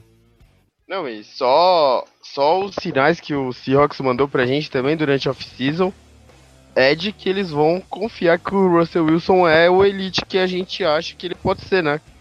Uhum. Ele é, tem o Russell Wilson agora. Têm que, eles têm que rezar pra isso. Eles não reforçaram ali a ofensiva. Eles pegaram né, o running back na primeira rodada, o Rashad Penny. Uhum. E tem o Doug Baldwin. E aí tem o Tyler Locker e tem o Jaron Brown depois. E de Tyrande eles ainda perderam o. Caramba! Que foi pro Packers. Jimmy Graham. É, o Jimmy Graham. Então, o Seahawks se comporta como é, com essa leitura, né? De que ele é o elite e que ele consegue fazer o time dar o próximo passo. Claro, a lead of boom foi desmantelada durante a off-season, né? É. E é esse é o lugar dele, Pedro? É no elite mesmo? Cara, eu, eu, é, é elite, assim, mas com algumas ressalvas, uhum. na minha opinião. Uhum. Acho que é, isso é um debate que eu tive com o meu amigo e head coach lá no, no Vasco Patriotas, o Bruno Barandas. Uhum. É, que, cara, em alguns momentos, a gente entende que a linha ofensiva do, do, do Seahawks é uma coisa. Eu não, tenho, eu não tenho nem palavra para descrever, cara. Sinceramente, é uma coisa muito ridícula. É muito ridícula. Queijo suíço mas ao mesmo É, queijo suíço. É. Mas ao mesmo tempo, é, existem alguns lances em que Sim. a jogada tá lá e o é. Russell Wilson aborta Sim. completamente e resolve Sim. fazer algum milagre. Isso é o que me incomoda. Me incomoda, e incomoda o Bruno mais do que me incomoda. O que tá falando. Eu vou até completar é. o que você está falando. Tem alguma, algumas dessas situações. Ele, ele às vezes faz a, Cria linha, a, própria a linha né? ofensiva né? parecer pior do que ela é. Perfeito, perfeito. Ele às perfeito. vezes faz isso. Que é o que o Big Ben fazia alguns anos atrás, é, né? É, Não é, faz mais. É. Fazia, isso, fazia isso uns anos atrás. É. Mas é assim, eu para mim é elite, mas assim. É, ele é elite por isso. Com essas ressalvas, com essas ressalvas. Né? Consegue, né? Ele consegue fazer o, as coisas acontecerem, né? Sim. É, no final sim. da. Se você somar tudo, ele faz, ele faz as coisas acontecerem, né? Uhum, uhum. O, a comparação com o Big Ben é até boa que o Russell Wilson, quando ele começa com essas jogadas que você comentou, parece que dá pra ouvir a torcida, dá pra ouvir a torcida prendendo a respiração com medo da porrada dá. que ele vai tomar alguma hora, né? De Sim. algum lugar. Não, eu vou te vai falar, eu, eu, eu, eu, tava, eu, eu tava lá em Seattle com, com o Tour, né? Ah, uhum. Realmente todo mundo prende a, a, a, respiração. Mas é mais numa assim, o que, que ele vai fazer, né? O, uhum. o, é mais numa expectativa boa do, do que, que vai rolar do, na situação. Realmente, emude, é, a torcida é muito barulhenta, mas naquele momento tudo emudece. Tudo emudece, porque uhum. fica naquela, naquela ansiedade do, do que, que, que, que vai sair disso. É, uhum. é, impressionante mesmo, é impressionante. Pedro, se fosse coordenador do Russell Wilson, você ia desenhar alguma jogada ou você só Pelo ia tipo, falar pra ele? de Deus, cara, vou vai te falar lá. uma parada. Jamais me coloque numa situação dessa que eu fico maluco, cara. Eu fico maluco. Eu, eu, vou, te, eu, vou, te, vou, vou te dar um exemplo. Te dar um exemplo. O nosso quarterback no, no, no Vasco, Daniel Gazelli, ele é o tipo de cara que gosta de sair improvisar algumas vezes. Meu amigo, eu vou te falar uma parada. Eu, eu quase infarto umas 5 ou 6 vezes por jogo. E não é por causa da decisão dele de sair e querer inventar. É porque ele sai correndo e eu já falo, caralho, ele vai morrer, alguém vai matar ele, vão partilhar ao meio, pelo amor de Deus, cara, se protege, pelo amor. Cara, é. Como coordenador, você. Eu aprendi isso com o Daniel, né? É, você, você aprende a, a, trabalhar com o atleta que você tem. E ele é um cara que eu, eu, eu consigo ter essa transição do, comparar o pensamento com o que passam lá com o Russell Wilson, porque o Daniel é um, é um cara muito disso. A gente tem jogado desenhado e tudo mais, mas às vezes bate aquele feeling nele de que eu tenho que fazer algo diferente do que está acontecendo. E ele começa a querer correr de um lado pro outro, querer, e, e nessa, nessas brincadeiras dele de querer correr de um lado pro outro, criam os espaços, criam as oportunidades de big play que uhum. não tem como eu desenhar. Não teria uhum. como eu desenhar uhum. essa jogada, não teria como eu preparar isso. É uma coisa que ele cria naturalmente sozinho como técnico, é enlouquecedor. É enlouquecedor, porque você não tem controle da situação. Você pode chamar a jogada que for, ele vai decidir na hora dele que a magia que ele tem como atleta falar, eu vou inventar alguma coisa que ele inventa e funciona. Mas ao mesmo tempo que te deixa louco, é uma coisa positiva. É. Porque é. você tem nas suas mãos um cara fora de série, um cara diferente, um cara que faz acontecer de um. vê o jogo de uma forma uhum. diferente. Entendeu? Então, assim, é, eu, eu aprendi que, ao mesmo tempo que isso te dá dor de, dor de cabeça, um bom sentido, é, você tem que aprender a abraçar o cara dessa forma. Né? Tem que aprender a. Que ele vai, em alguns momentos, fugir do script, fugir da jogada, uhum. mas é isso que faz ele um grande jogador. É. Assim Bom, como você não pode desenhar a jogada, o coordenador também não pode desenhar uma jogada dessas, né? É igual as jogadas do Aaron Rodgers quando ele quebra a estrutura aí. Ah, a defesa é. tá lá e do nada o cara dá um vacilinho é. e ele joga a bola é. onde ele não podia jogar. Cara, eu vou te dar um exemplo do que aconteceu comigo ano passado com o Daniel. Era um Vasco e Flamengo, que a gente teve o, o a, a, sorte, né, o prazer de, de, ganha, de ganhar esse jogo ano passado. Esse ano a gente perdeu, mas ano passado nós ganhamos. E ele fez uma jogada dessa, a gente chamou uma jogada, eu lembro direitinho qual era a jogada, a gente chamou uma, é uma smash na direita e um conceito de double post no, na esquerda, o play side sendo na direita naquele caso. É... Sai a jogada, o pocket tá limpo, eu não sei o que dá no Daniel, ele começa a correr para começa a correr para a esquerda dele, começa a correr, não encontra nada, inverte o campo, começa a correr para a direita, eu tô arrancando os cabelos já na lateral, querendo entender o que ele tá querendo fazer ele vê, não sei como, um wide receiver nosso parado sozinho dentro da end zone, que como que isso aconteceu. Ele criou a situação dele estar sozinho, começou a correr de um lado para o outro, a defesa esqueceu que o cara estava lá, ele estava completamente sozinho, lançou um touchdown de 35 jardas no colo do wide receiver sem ninguém perto dele.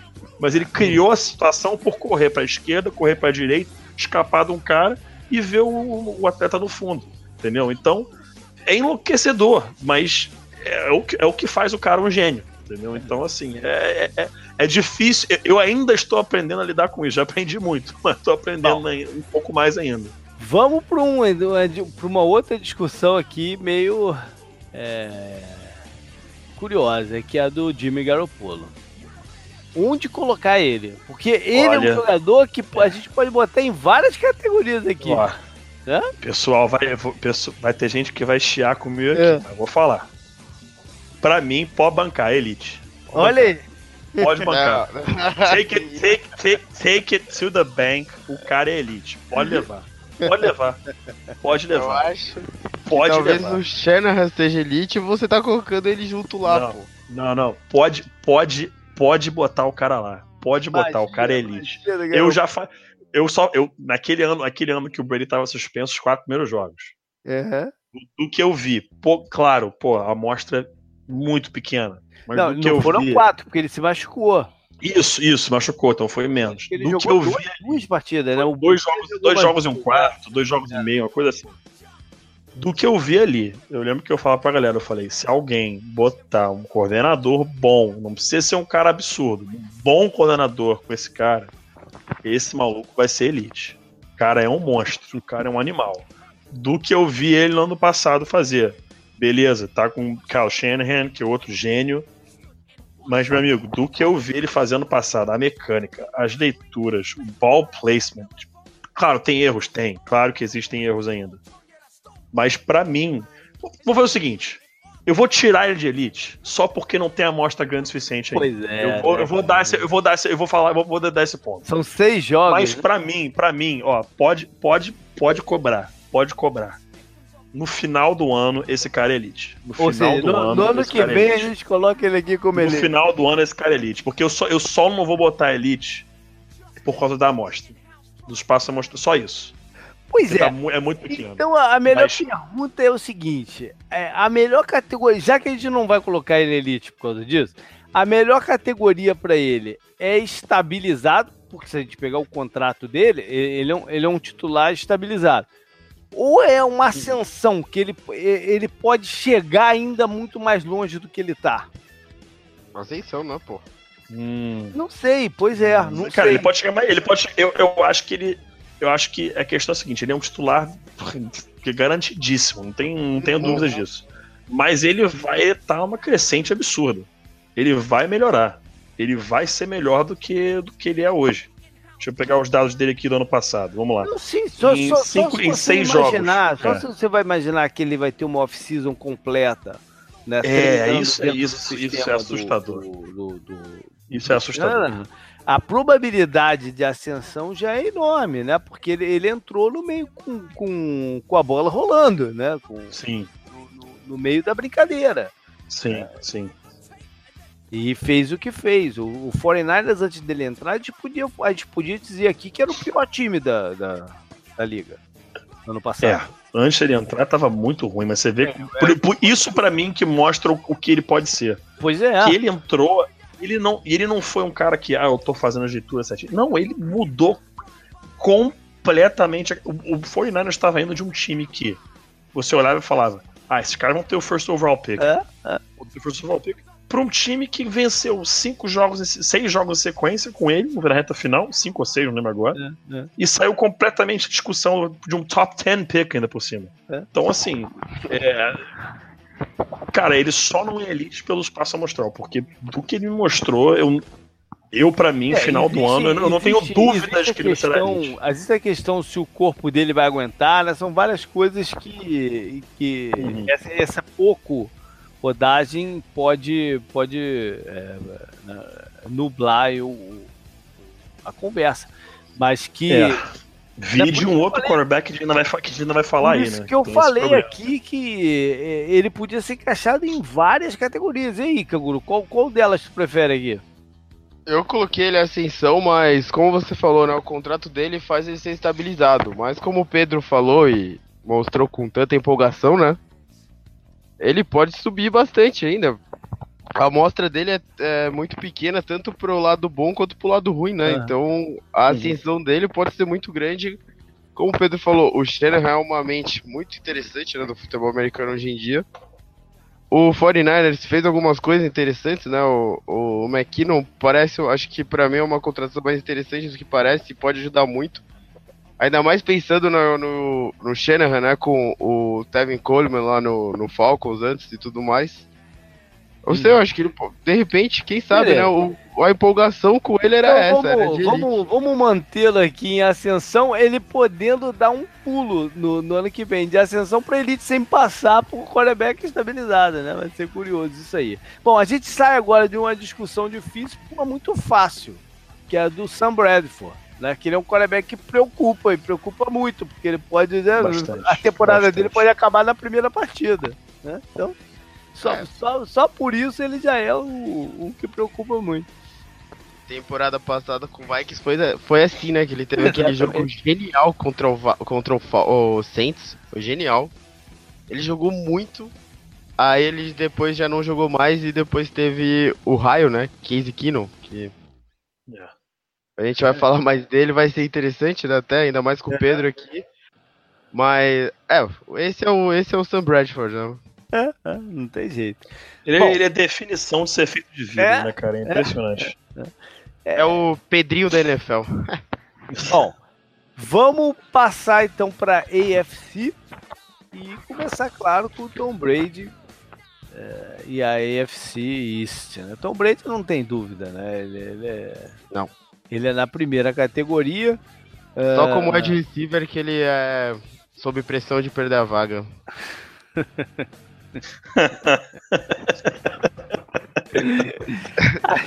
A gente já falou. Só uma né? A gente já falou sobre a idade dele no programa do, do, do ano passado e que, claro, que, que pesa, né?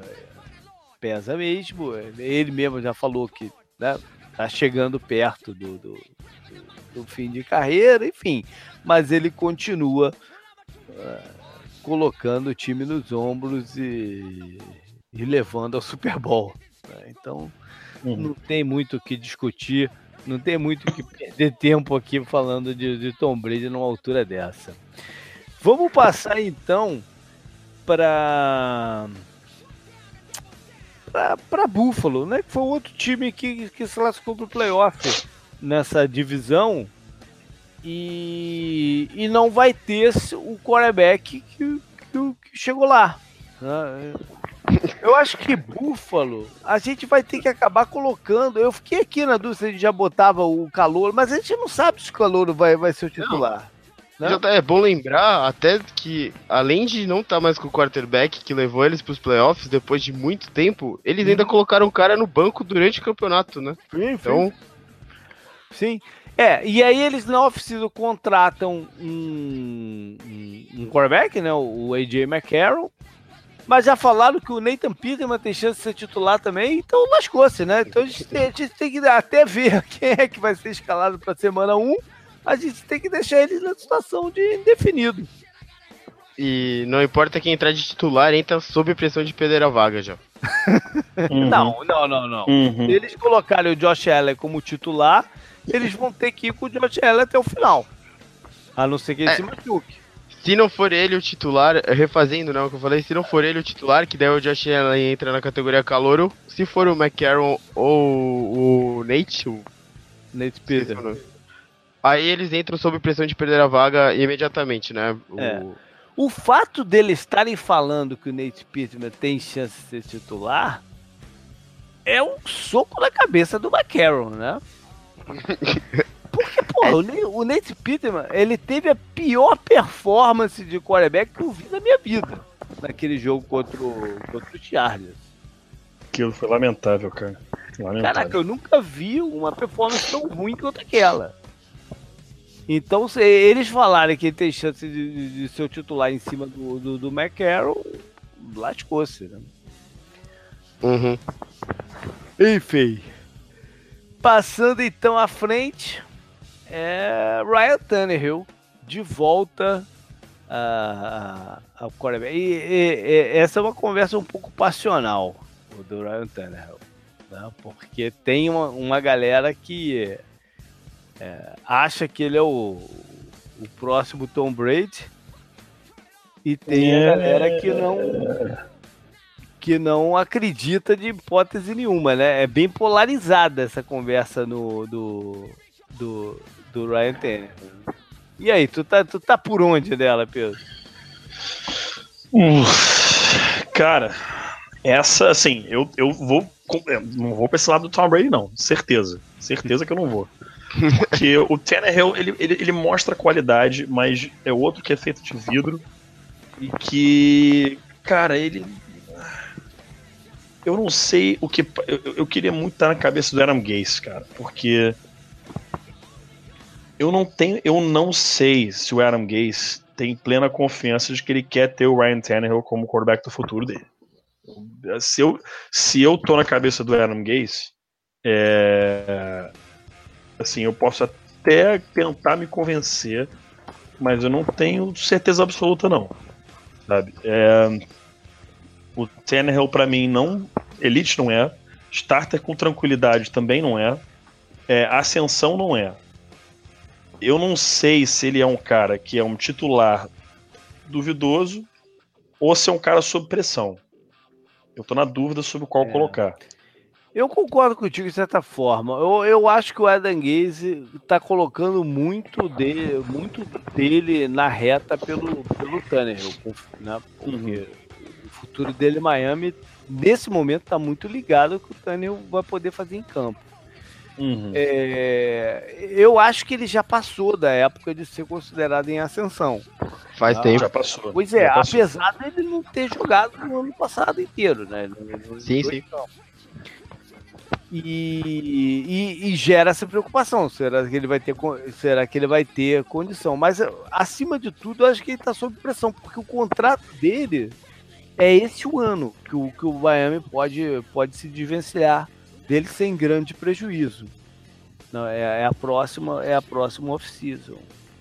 Então vai ter que ser. Agora, uh, é, é, o que você falou, o Adaguins parece confiar nele, não cegamente, mas é, eles tiveram a oportunidade de, desse ano buscar um outro, um outro quarterback. Optaram por não fazer isso. Uhum. É, optaram uhum. por tentar construir mais uma vez a imagem do, do, do Tanner como o, o, líder que eles precisam. Então ele vai ter que mostrar em campo que é isso. Ele, é, ele sempre foi muito irregular né, em campo.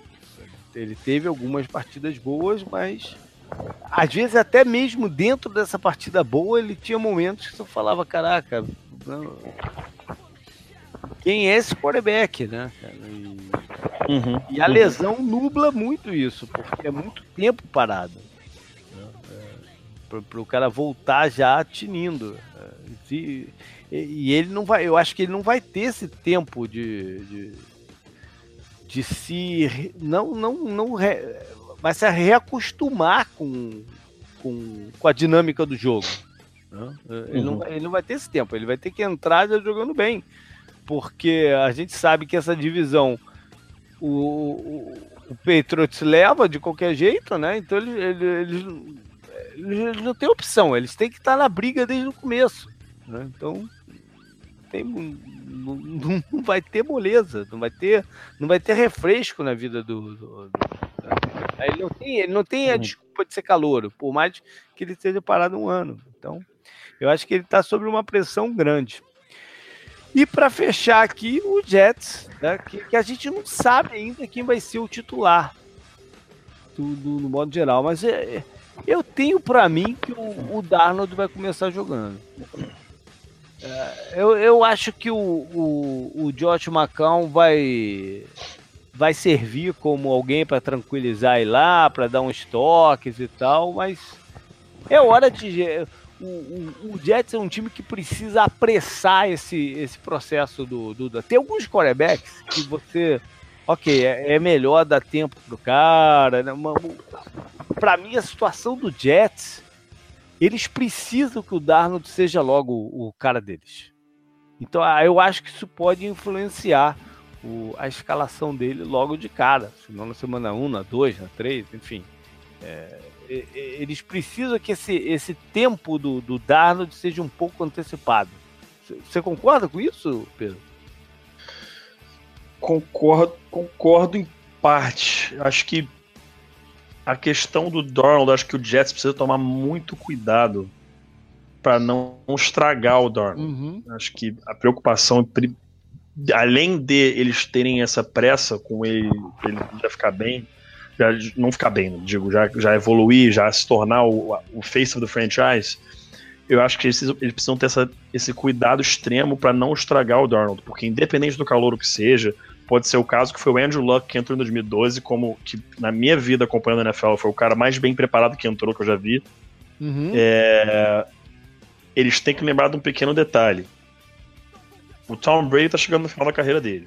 Uhum. O Patriots hoje não tem um plano de sucessão no lugar para alguém assumir depois do Tom uhum. Brady.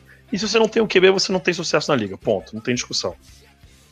O Jets tem em mãos um cara que pode, ser, pode vir a ser, tem potencial para ser um quarterback a nível de elite na NFL. Uhum. Eles têm que aproveitar isso ao máximo. Se ele não tá pronto para entrar em campo, não bota o cara em campo. Se ele tá pronto para ir, beleza, vai para jogo, se embora. Mas se ele não estiver pronto, não coloquem o cara em campo. Okay. Deixem ele e evoluir. Se ele estiver quase pronto. Deixa eu dar uma olhada aqui rapidamente no depth chart do, do, do Jets. Vamos, deixa eu ver aqui, vamos lá. Quincy Nunwall, Robbie Anderson, Jermaine Curse. Agora vem o parte principal. Vamos lá, OL. Kelvin Beecham, James Carpenter, Spencer Long, Brian Winters, Brandon Shell. Entendeu? Aí que me preocupa. Essa linha ofensiva não me passa uma super confiança. Eu não vejo opções incríveis no jogo terrestre muito menos no jogo aéreo. Eu não sei o que vai ser dessa temporada pro Jets, não. Eu acho que essa é uma temporada para eles Eu acho que entenderem... a situação do Jets vai fazer com que eles apressem um pouco é, a, a é, entrada. Ele, é. Um, eles eu precisam espero vender, que, espero eles que precisam vender ingresso. Eles precisam isso, vender ingresso. Isso, perfeito. Esse, esse é, um ponto que eu tava querendo lembrar. É, precisa, eles precisam vender ingresso. Eles, precisam, eles precisam de, um, de alguma fagulha ali que, que traga, que leve a organização, que, que saia do, do, do, do, do da lama. Então, o, o Darnold é capaz de, mesmo não estando pronto para ser o quarterback, dar esses indícios de que ele pode ser. E isso seja o suficiente para motivar a, a organização. É, mas enfim, ainda, ainda é uma situação indefinida. Ainda é uma situação indefinida.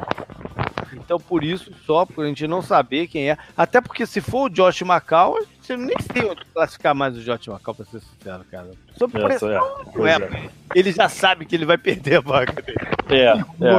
Ele já tem pressão, né? A gente, a gente queria, queria, queria, é só cria a categoria Josh McCown. Queria, a gente é. cria a categoria Josh McCown e tá só ele lá sozinho. É. Ó, ano, ano passado ele não perdeu, né, pô? É, não, não é, não, verdade, justo, justo. Não, não, não, o que eu quis dizer, ele sabe que ele. Ele sabe que o Darnold vai ser o, vai ser o quarterback sim, sim. do Jets.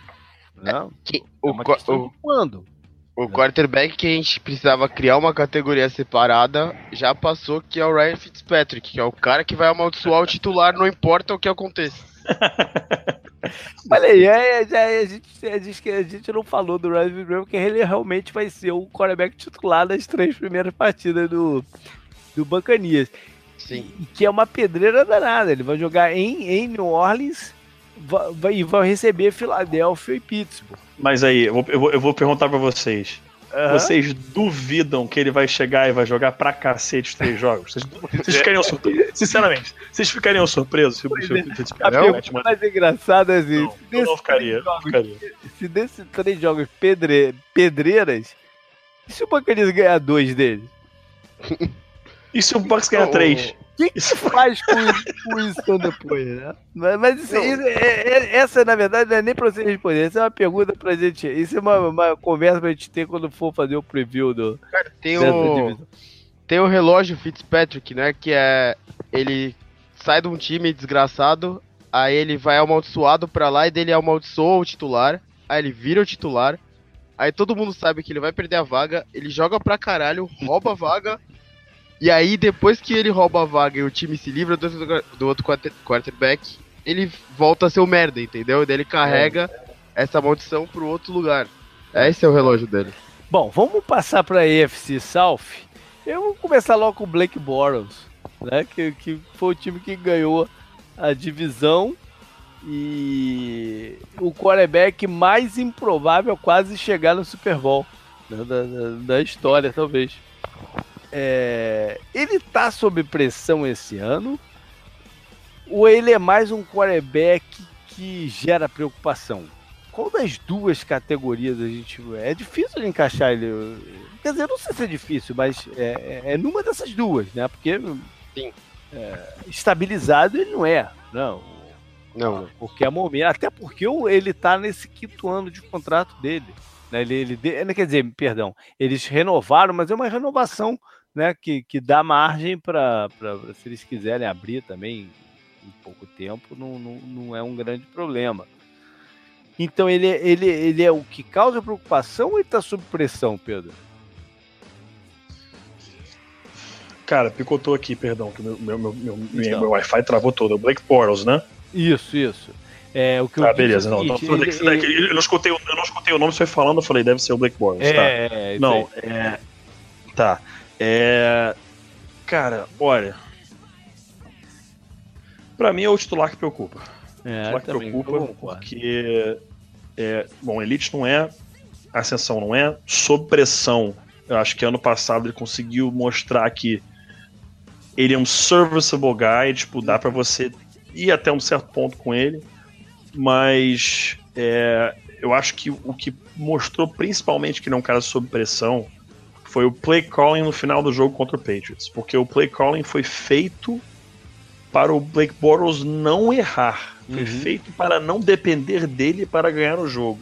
Uhum. Quando ele poderia ter falado, não, vamos botar uma bola aqui na mão dele, sei lá o quê. O único motivo pelo qual o Jaguars perdeu aquele jogo é porque o Blake Bortles era o quarterback dele, vamos ser sinceros. É o único motivo pelo qual eles perderam aquele jogo. Se fosse um cara um pouquinho, um pouquinho melhor, era o Jaguars do Super Bowl. É, foi, foi, foi, nesse nível do, do, do, do, meu entendimento daquele jogo. Então ele é um titular que preocupa, porque ele acabou de assinar um contrato que dá para cortar é, rapidamente, que não vai afetar muito, beleza. É, mas é um titular que preocupa. É. Eu vejo é, o Jaguars na seguinte situação: eles são um Super Bowl contender de novo, pelo que mostraram no ano passado. É, mas o Blake Bortles precisa dar outro passo. Ele é um uhum. cara que não pode fazer só o que ele fez ano passado. Ele tem que demonstrar poder ser um cara que resolve quando precisa. Ele não, ele, ele não precisa carregar também é se nego vai dar oportunidade para ele fazer isso também, porque é, como, é. como, o Jaguars, é, o Jaguars entra nesse próximo campeonato numa situação um pouco diferente, né? Ele entra com a expectativa de repetir o que fez. Uhum. Então eles vão precisar é, já sair do pro, pro jogo é, com a fórmula definida. Né? com a fórmula definida para tentar ganhar. Eles não podem. É, ah, vamos testar aqui o que mais que ele pode fazer. Né? Eu não sei qual o impacto disso no, no, no uhum. Blake Bortles vai, vai poder mostrar de, de evolução ou não. Mas eu uhum. concordo, ele está na, na, no titular que gera preocupação. Como eu, acho que, eu acho que o Jaguars ainda tá. O Jaguars é um candidato a buscar um quarterback no draft do ano que vem, dependendo sim, do andar sim. dessa temporada. É candidatíssimo a fazer isso ano que vem. Verdade. E tem prospectos interessantes saindo. Isso aí. Como também eu acho que é aqui que a gente tem que colocar o Andrew Luck. Independente do talento é, dele. É, perfeito, perfeito. não sabe perfeito. Nem ele vai a mesma coisa. a essa altura do campeonato. Uhum. Ainda não tá nem certo se ele vai jogar. Vem algumas notícias, ah, ele já tá, já tá é, treinando com bola. Aí outra diz que ele só joga, ele, é, ele tá, tá arremessando, mas não é bola de futebol americano, é só, sei lá, bola de tênis, sei lá o que, que porra que ele tá. É, a bola, era bola, acho que, acho que era universitária, era universitária que é mais leve, uma coisa desse tipo, é, assim. É, é, é bizarro, muito bizarro. estranho, né? O, o, a situação do, do, do uhum. Luck, que não consegue, não consegue. Uma pena, cara. Né? Uma pena, porque o cara é o maior talento que eu já vi de quarterback na minha vida. É. Saindo Pois do é. universitário, que sejamos claros. Não, Como prospecto universitário, é o maior chegou talento que na, eu vi na minha chegou vida. na posição. NFL enquanto ele teve saudável, quantos foi pro, pro, pros playoffs? Sim. Ele é responsável por um dos jogos mais legais, que é aquela virada incrível lá contra o Chiefs, né? Nos playoffs lá. Uhum. Uhum. Esse jogo era pra cimentar o, o, ele como elite, né? E no ano seguinte vir com tudo, não sei o que. Daí o Colts só foi de mal a pior, né? Depois. Pois é. Bom, se a gente teve dois nomes fáceis de colocar, o terceiro aqui é meio difícil, que é o Marcos Mariota. É... Eu, Hum. eu coloquei ele nessa mesma categoria também. Do qual? Titular que já era preocupação, mais pela questão de saúde, não pela questão, sei lá, Pô, tanto de. ele, tá bom, ele se machuca, Eu- não é tanto assim também. Né? É, eu, eu, eu, sinceramente, eu fico na dúvida entre um titular tranquilo e ascensão. Pois é, né? Pra mim, Porque- porque eu sou muito fã do cara. Eu sou é. muito fã. Mas tá meio lenta, tá meio lenta essa progressão dele. né?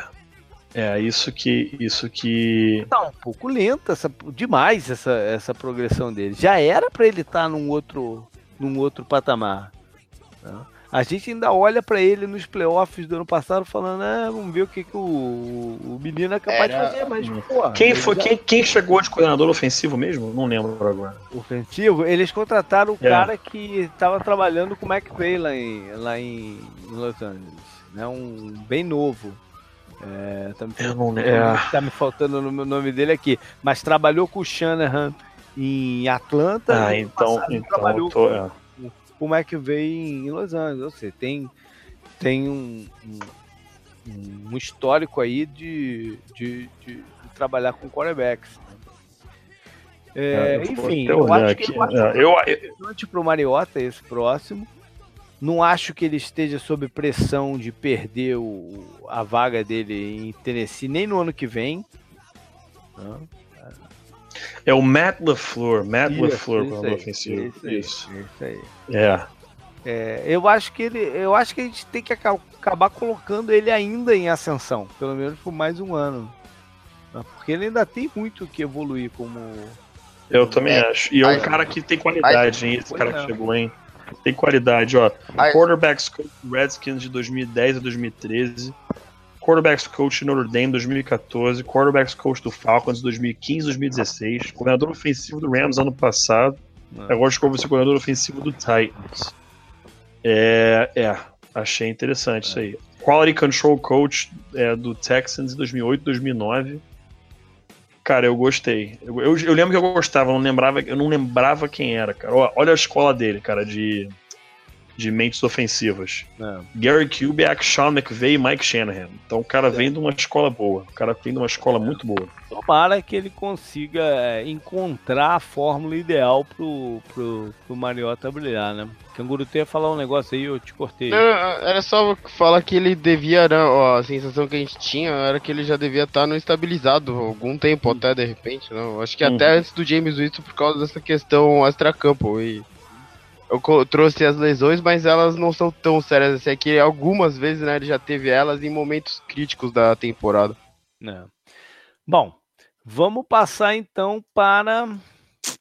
Quem... Ah, vó, agora tô, tô, tô- você tava esperando aí, Pedro. A gente vai falar agora de Deixão Watson.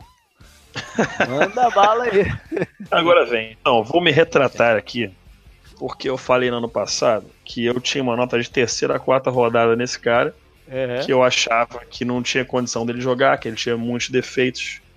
Mas aí já dizia o meu querido amigo Guilherme Beltrão, É. You can never underestimate the heart of a champion. Coração vem antes sempre. Cara, esse moleque. Foi, o que eu- foi o que eu falei no processo. Eu falei, eu, eu, pra mim, essa é a nota dele. Eu quero muito estar errado. Muito. Porque, pelo garoto, por, pela pessoa que ele é. Você, você olha pra ele e fala, eu quero que esse moleque seja MVP, quero que ele ganhe um Super Bowl atrás do outro, porque o garoto merece, como pessoa. Mas eu tinha que avaliar o tape. É, o próprio Felipe Vieira também é, falou pra mim que eu tava errado, mas eu achava que não ia dar certo. E ele calou a minha boca e de trocentos outros críticos e, e scouts lá nos Estados Unidos. É, eu fiquei espantado quando ele saiu tão alto na primeira rodada. Já esperava, mas assim.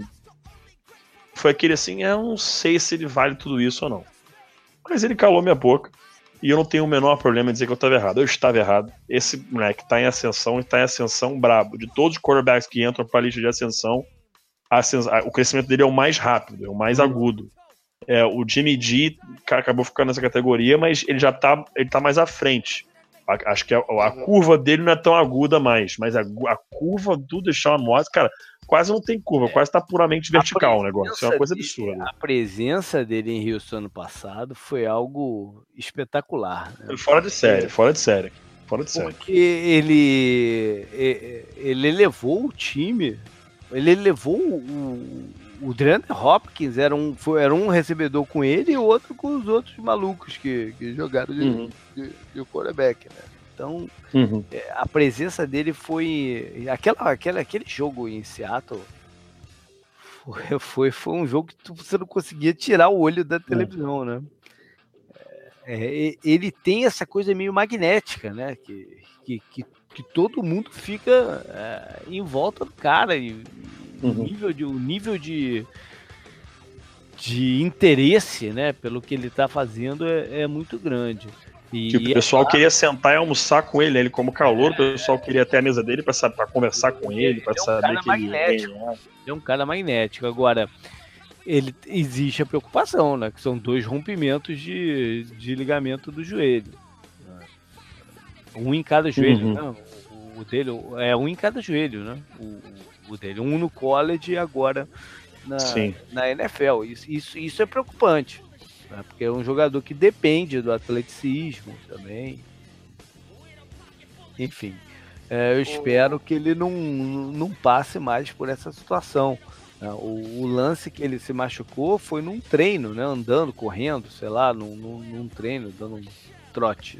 trote. É, o joelho foi né, falseou e ele ficou com. rompeu o ligamento. Uhum. Ou seja, é, isso é uma preocupação séria, né, mas é, a gente tem que colocá-lo até por uma questão de esperança, né, a gente tem que colocá-lo como em ascensão. Canguru, vamos passar então para a tua divisão. E eu quero que você já mande logo onde é que a gente tem que colocar o Big Ben. Onde você falar, a gente coloca aqui. Eu sempre coloco ele como estabilizado, né? Ano passado eu, eu consegui te, te, te fazer movê-lo pra Elite. A gente volta é, é. Pra, pra, estabilizado, então? Elite. Elite, tipo. Esse. Eu não, eu não sei. É, talvez tivesse uma categoria a mais, devia ter uma estabilizado acima da média. Aí acho que dava pra colocar, tipo, o Big Ben. A gente vai falar de outros caras ainda, né? Tipo, talvez o Philip Rivers, acho que estaria nela. Acho que o Eli Manning, saída de temporada que ele ganhou o Super Bowl, a gente colocaria nela meio que por. Por. É, sei lá, que ele precisaria estar. O, o jogo dele, né?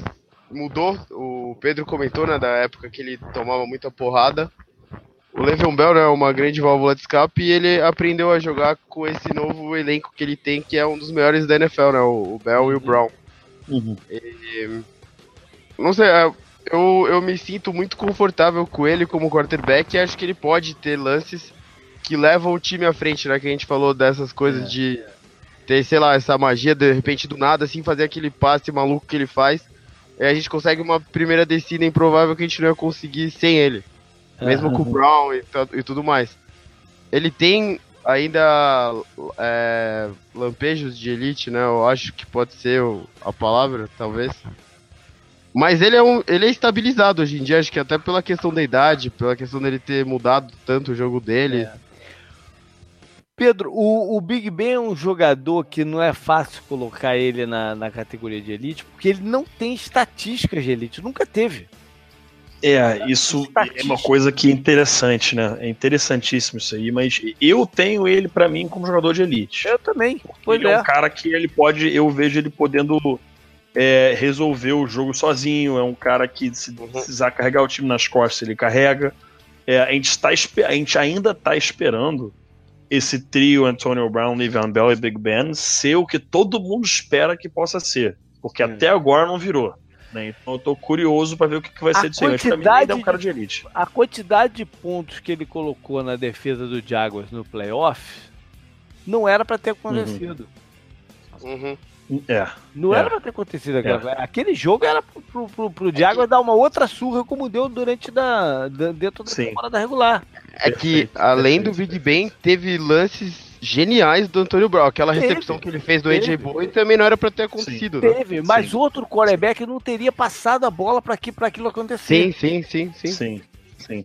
né? Agora, eu tenho uma birra pessoal com, com, com relação ao, ao Big Ben, que, cara, ele é muito drama queen demais pro meu gosto. É, Porque sim, é o seguinte, Sim. ah não, eu não sei se eu jogo essa temporada, não sei se eu jogo. É só draftar alguém que, ah não, eu vou jogar mais cinco temporadas. Então, meu amigo, faz o seguinte, cala a boca e vai pra porra do treino e vai jogar, cara. Mas não é o ficar estilo fazendo dele, cara, não tem Ficar jeito. fazendo. Eu sei, mas, cara, isso me irrita de uma forma que eu não consigo mensurar, Não cara. tem jeito, ele, ele faz o draminha dois, três anos.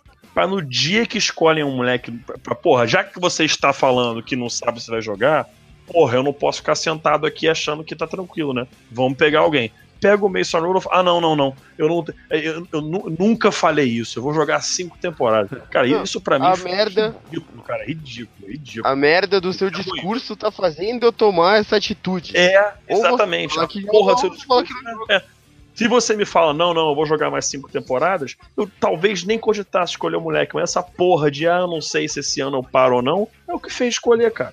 Porra, que Sim, foi sim, isso, é isso cara, mesmo. isso foi, isso foi. Sério, eu teria vergonha se fosse ele. Vergonha, cara. Vergonha. Não, o Big Ben, o Big Ben ele já, é-. Porra. ele já é odiado por outras histórias de antes, né? Que não Sim, tinha, não, sim. não tinha esse tanto de destaque quanto tem agora de forma errada, Sim. é claro, né? Mas Sim, sim. ele devia aproveitar e ele conseguiu recuperar a imagem dele antes dessa, dessa nova dessa nova fase da NFL e ficar quieto e, e parar com essas coisas, né? do- as pessoas que torcem pro Steelers gostam dele porque ele é ele faz as coisas acontecerem também, né? Junto com os outros e tal. Sim, sim. E vocês comentaram ainda sobre carregar jogo nas costas. Teve vários jogos, ele é um dos únicos quarterbacks lá que tem jogos com seis touchdowns várias vezes, né? Uhum. Já fez isso Uhum, várias uhum. vezes na carreira dele, então. é, apesar das estatísticas não serem tão grandes, ele não tá naquelas listas, né, de que tá sempre lá, Peyton Manning, Tom Brady, Drew Brees, Aaron Uhum. Rodgers chegando, Matthew Stafford, né, tá, tá, tá em algumas. Ele não tá, mas ele sempre teve essa, essa coisa, né, de ser elite, de colocar esse passe a mais e tudo mais. Acho que se vocês quiserem colocar ele como elite, eu acho tranquilo. Eu colocaria ele como Beleza. estabilizado, bem acima Uhum. da média. Bom, va- va- vai Elite aqui. É, agora eu vou passar para um outro que tá sob uma pressão incrível é o Joe Flacco. Uhum. Joe Flacco, pô, ele tá, Sim, eu já, já tô demais. sacramentando ele aqui. Não, eu acho que não tem quarterback que entra nessa temporada com a pressão maior do que a do. do Já é o último ano dele, já é o último ano dele. Pode sacramentar é isso aí. Já é, é. É, já é tudo, já era, já era. É, é, ele tá numa pressão incrível, cara. E, a- e essas notícias que tem vindo lá, que o, que o, que o elenco do, do- do- dos Ravens já tá comprando a ideia do, do Lamar Jackson, né? Só, só aumenta essa, essa pressão. Porque uma coisa era tá vindo, ah, não, o, o rapaz tem potencial, mas tá muito longe. Mas não. O, o que a gente mais ouviu vindo de Baltimore nessa, nessa off-season, pós-draft, né? Foi o quanto tá todo mundo impressionado com o cara. né? Não que ele Uhum. possa entrar e ser o quarterback, mas o, o que ele pode trazer pro, pro, pro time no futuro. né? Uhum. Então, a pressão sobre o Flaco tá enorme e ele definitivamente não pode ter uma outra temporada como a dos últimos anos. Ele não pode flaquejar. Caraca, mano. Depois- Meu Deus. Depois do dessa, céu. vamos, vamos passar pro Andy Dalton, que é um jogador Não, também, esquece. que é um jogador também que, né, que, que gera aí um monte de, de situações conflitantes. O Dalton, a gente, a gente já andou colocando ele como estabilizado, já colocou como gera preocupação. Tá na hora de mover para ele sob Cara, pressão. eu, o, o Bengals é, é muito estranho, né? Tudo. A gente tinha certeza que o Marvin Lewis ia sair, eles vão lá, tiram o Ravens dos playoffs, né? Aí ele continua mais um ano, né? O, o reserva do, do Andy Dalton, que alguns pediam para ser titular, vai embora. É muito estranho. Eu, eu, eu, acho que ele continua. Vai embora e pode perder a vaga titular pro Nathan Peter. Sim. Tem, tem, que ser completado isso aí. Sim, Agora, sim. O, o Dalton, eu acho que agora a gente tem que colocar ele num sob pressão. Sim, com certeza. Com certeza. Ele tem que jogar melhor no ano que vem também. Né? É, eu não sei se o, se o Bengals é, faria troca, mas é, vai chegar um momento que vai falar, ó, não, não, não dá para ganhar com ele. Uhum. O que, que, a gente vai fazer? É, eu acho ele terrível? Não, não acho ele terrível, não. Eu acho que ele tem as qualidades dele e, é. e às vezes é melhor você ir com alguém que você sabe que pode te trazer certas coisas do que né, arriscar um tiro no escuro. Mas o, os Bengals precisam de sucesso né, no, no, nos playoffs. Então, sim. A lá. questão principal do, do Dalton para os próximos anos é que esse ano ele ainda tem dead cap. A partir do ano que vem, o Bengals pode cortar, trocar o que quer que ser, que não faz. Não sobra nada. A partir do ano uhum. que vem, o Bengals pode cortar o Dalton, que não fica um centavo pendente no, no salary cap. Então, esse é o. Esse, para mim, é um ano de ou vai ou racha para Andy Dalton. Se eles tiverem uma temporada pífia, conseguir acabarem num top 5 pick da vida, eu vejo ele tranquilamente sendo trocado, cortado, alguma coisa, e eles indo de quarterback no first round no ano que vem. Porque uhum. o Andy Dalton é aquela coisa que a gente fala, todo ano é agora vai, agora eu acho que dá pra ele dar aquele. Aí não vai, não, não, não. Então, então não, acho que ano que vem que, porra, ele tem as peças, acho que a divisão tá fraca agora que vai dar pra.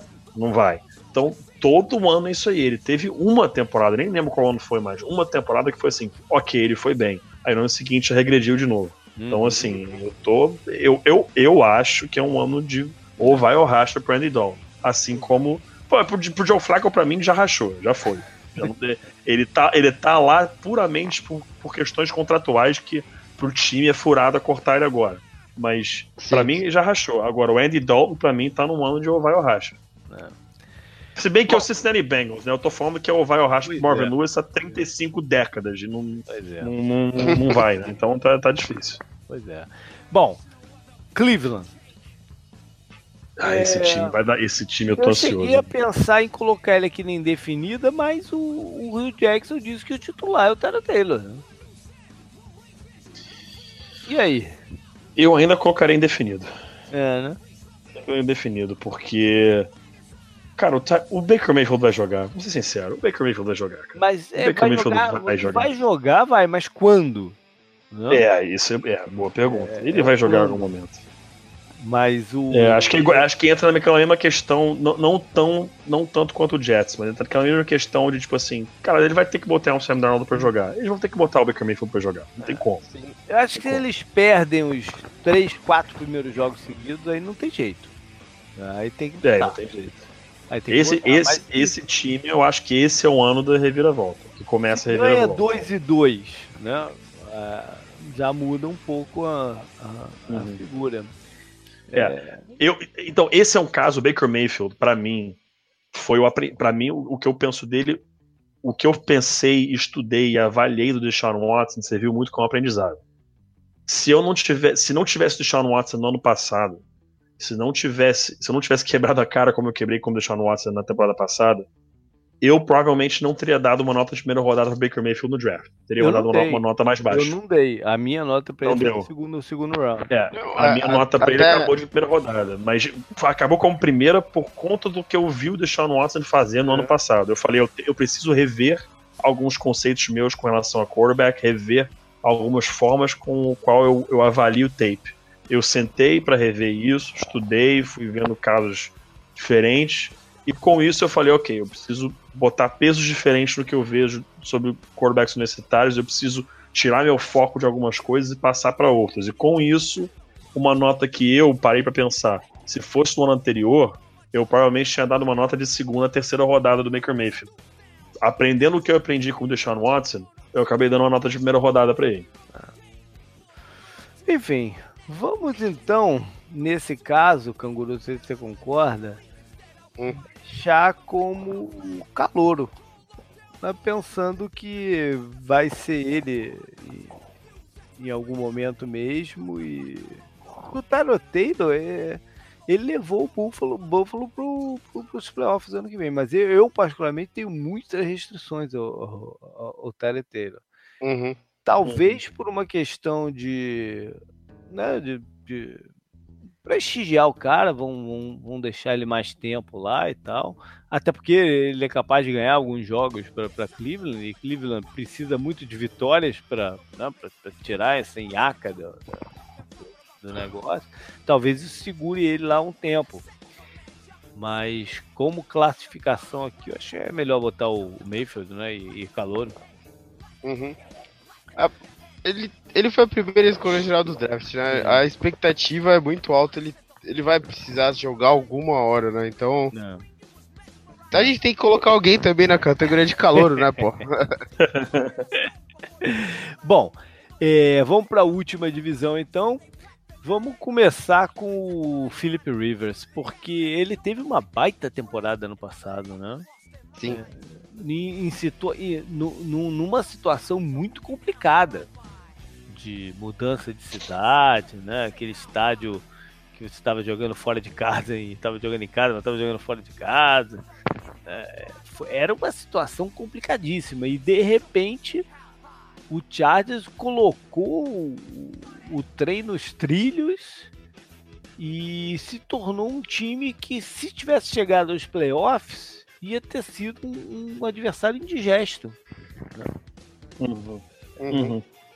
Então, e muito disso foi porque tem, tem méritos espalhados para vários lados, né? Mas o, o, muito disso foi porque o Felipe Rivers jogou pra caramba. Eu, Não, nunca, eu nunca coloquei ele em elite. Em nenhum dos programas que a gente fez. Eu, eu, eu coloquei ele em elite. Mas ele teve uma temporada meio que elite ano passado, não teve não? Eu não lembro se eu, que categoria eu botei, mas eu, Eu te tenho o Philip Rivers Eu, te- eu lembro bem que eu te convenci a deixá-lo como estabilidade. Starter. É, né? É, Que Eu sou, eu, é, eu queria botar como elite, né? é. Eu, é que eu vejo ele muito. Eu vejo ele nessa linha entre o titular tranquilo e o elite. Ele fica. É. Ele flutua bem na, na linha. Tem semanas que ele é elite, aí tem semanas que ele não é tão elite. Ele, para mim, ele flutua bem nessa, nessa linha. Ele fica indo e voltando constantemente. É porque quando a defesa adversária entende e encaixa contra ele, aí lascou-se. É, Ele- aí ele- não tem. na- Nada Ele funciona. não consegue, ele não consegue É. reverter a situação. Isso, isso, isso. É, isso. é isso que é isso que às vezes falta, né, pra chegar lá. Uhum. E aí, o que, que a gente faz esse ano? Esse ano eu não tô mais discutido. Vamos deixar É. ele então, como sempre deixamos, estabilizado? Acho que, Ah. acho que pode. Acho que pode deixar. Acho que pode deixar. Beleza. Vamos passar então para um que eu acho que. é- Ah, bom. Não, não. Vamos antes falar do Pat Mahomes, que vai ser o titular do, do, Opa. do Chiefs. Ele é quase um calouro, né? É, ele e o Trubisky eu quase marquei como calor, o né? Trubisky, o Trubisky jogou muito mais partidas, e, né? Sim, sim, sim, sim, sem dúvida. sem jogou- dúvida. foi uma vez titular, né? Sim. Ele é quase É que um calouro, é- mas a gente é pode que fazer foram- estranho, né? Ah, o Trubisky eu quase marquei como calor por tantas mudanças no Bears, né? No Uhum. elenco de recebedores, na comissão técnica. Eu falo, o John Fox parecia um ex-técnico sendo técnico, né? Tipo o Jeff Fisher também. né? Então, Uhum. Cara, eu colocaria como em ascensão puramente pelo potencial dele. Uhum. uhum. Pelo que ele pode fazer. Porque aquele jogo contra o Broncos, cara, teve umas três ou quatro bolas que ele botou. É. Que na boa. Já dizia o Galvão Bueno, a, a física não permite. É. Entendeu? A física não permite. As leis da física não permitem que ele acerte aquele passe. E ele acertou um passe. Eu, eu, eu, eu lembro direitinho, foi uma skinny post no meio do campo. Entre dois. Era, era, uma, cara, era uma bola impossível. Era uma bola que você olhava e falava assim: não existe alguém que coloque essa bola lá. Não existe. E ele botou. Aquilo ali, pra mim, é, é, o que mostra o, o, potencial que esse moleque tem. Por Agora, ele tem entrado pouco em campo, é uma segunda off-season. Sim, né? sim, sim, é uma segunda off-season. Já a, a certeza de que ele, com a certeza de que ele é o, ele é, ele é o titular, que é uma que dá um, um o treino é completamente diferente. Uhum. Você do, ele, ele treina com os ones, não treina com os twos, então, tipo, é completamente diferente. Então, essa off-season, para ele, assim, acho que, cara, para mim tem ascensão. E eu tô, é. mesmo sendo rival de divisão, eu tô muito ansioso para ver o que ele vai fazer. Uhum. O talento que ele tem é fora de série. Não, e as skills position, né, junto com ele no elenco que ele tem, também muito interessante o Karen Hunt voltando depois de um ano muito bom, o Samuel Oddick sendo contratado. Uhum. Depois de uma temporada até interessante com os Rams. E o Tarek Hill e o, o Travis Kelce ainda. Uhum. É, vai ser, vai ser bem, bem legal ver o que, é, o, o pode fazer. É um dos, talvez, é é o time mais empolgante da UFC, de repente, tipo, de que gera curiosidade, assim, pra ver? Uhum. Talvez, talvez. Uhum. Com certeza. Eles, eles e o Texas, de repente, por causa do Deshaun Watson, da lesão uhum. e tudo mais. Uhum. Bom, Concordo. vamos então para pro Derek Carr, que se esperava tanto dele no ano passado, né? Hum. É, era o cara assim do, do, dos quarterback mais jovens que todo mundo colocava as fichas lá, pô, ele vai dar o, o, salto, né? Ele vai é, ele vai levar, elevar o time e ele, ele ficou preso dentro do, do, do da situação né, do, dos Raiders, não conseguiu não conseguiu ser parte da solução, né? É, os problemas foram, foram dele? Não, não foram, não foram só deles, né? Mas ele não conseguiu ser parte da solução. E, uhum. e, e esse ano ele tem a oportunidade de trabalhar com, com, com o Gruden.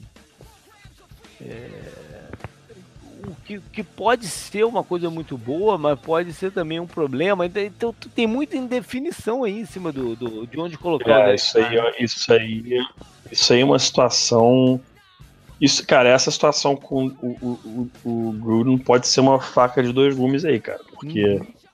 é, ao mesmo tempo que ele é um super guru de quarterbacks e a gente sabe que no tempo dele com a, a ESPN americana que é lá no, no FFCA, né, que ele criou, que por mais que tenha sido uma brincadeira, ele utilizava aquilo para se manter atualizado. Uhum. Pra você ir ter reuniões com ele, você tem que trazer tape para ele de coisas diferentes, tudo mais.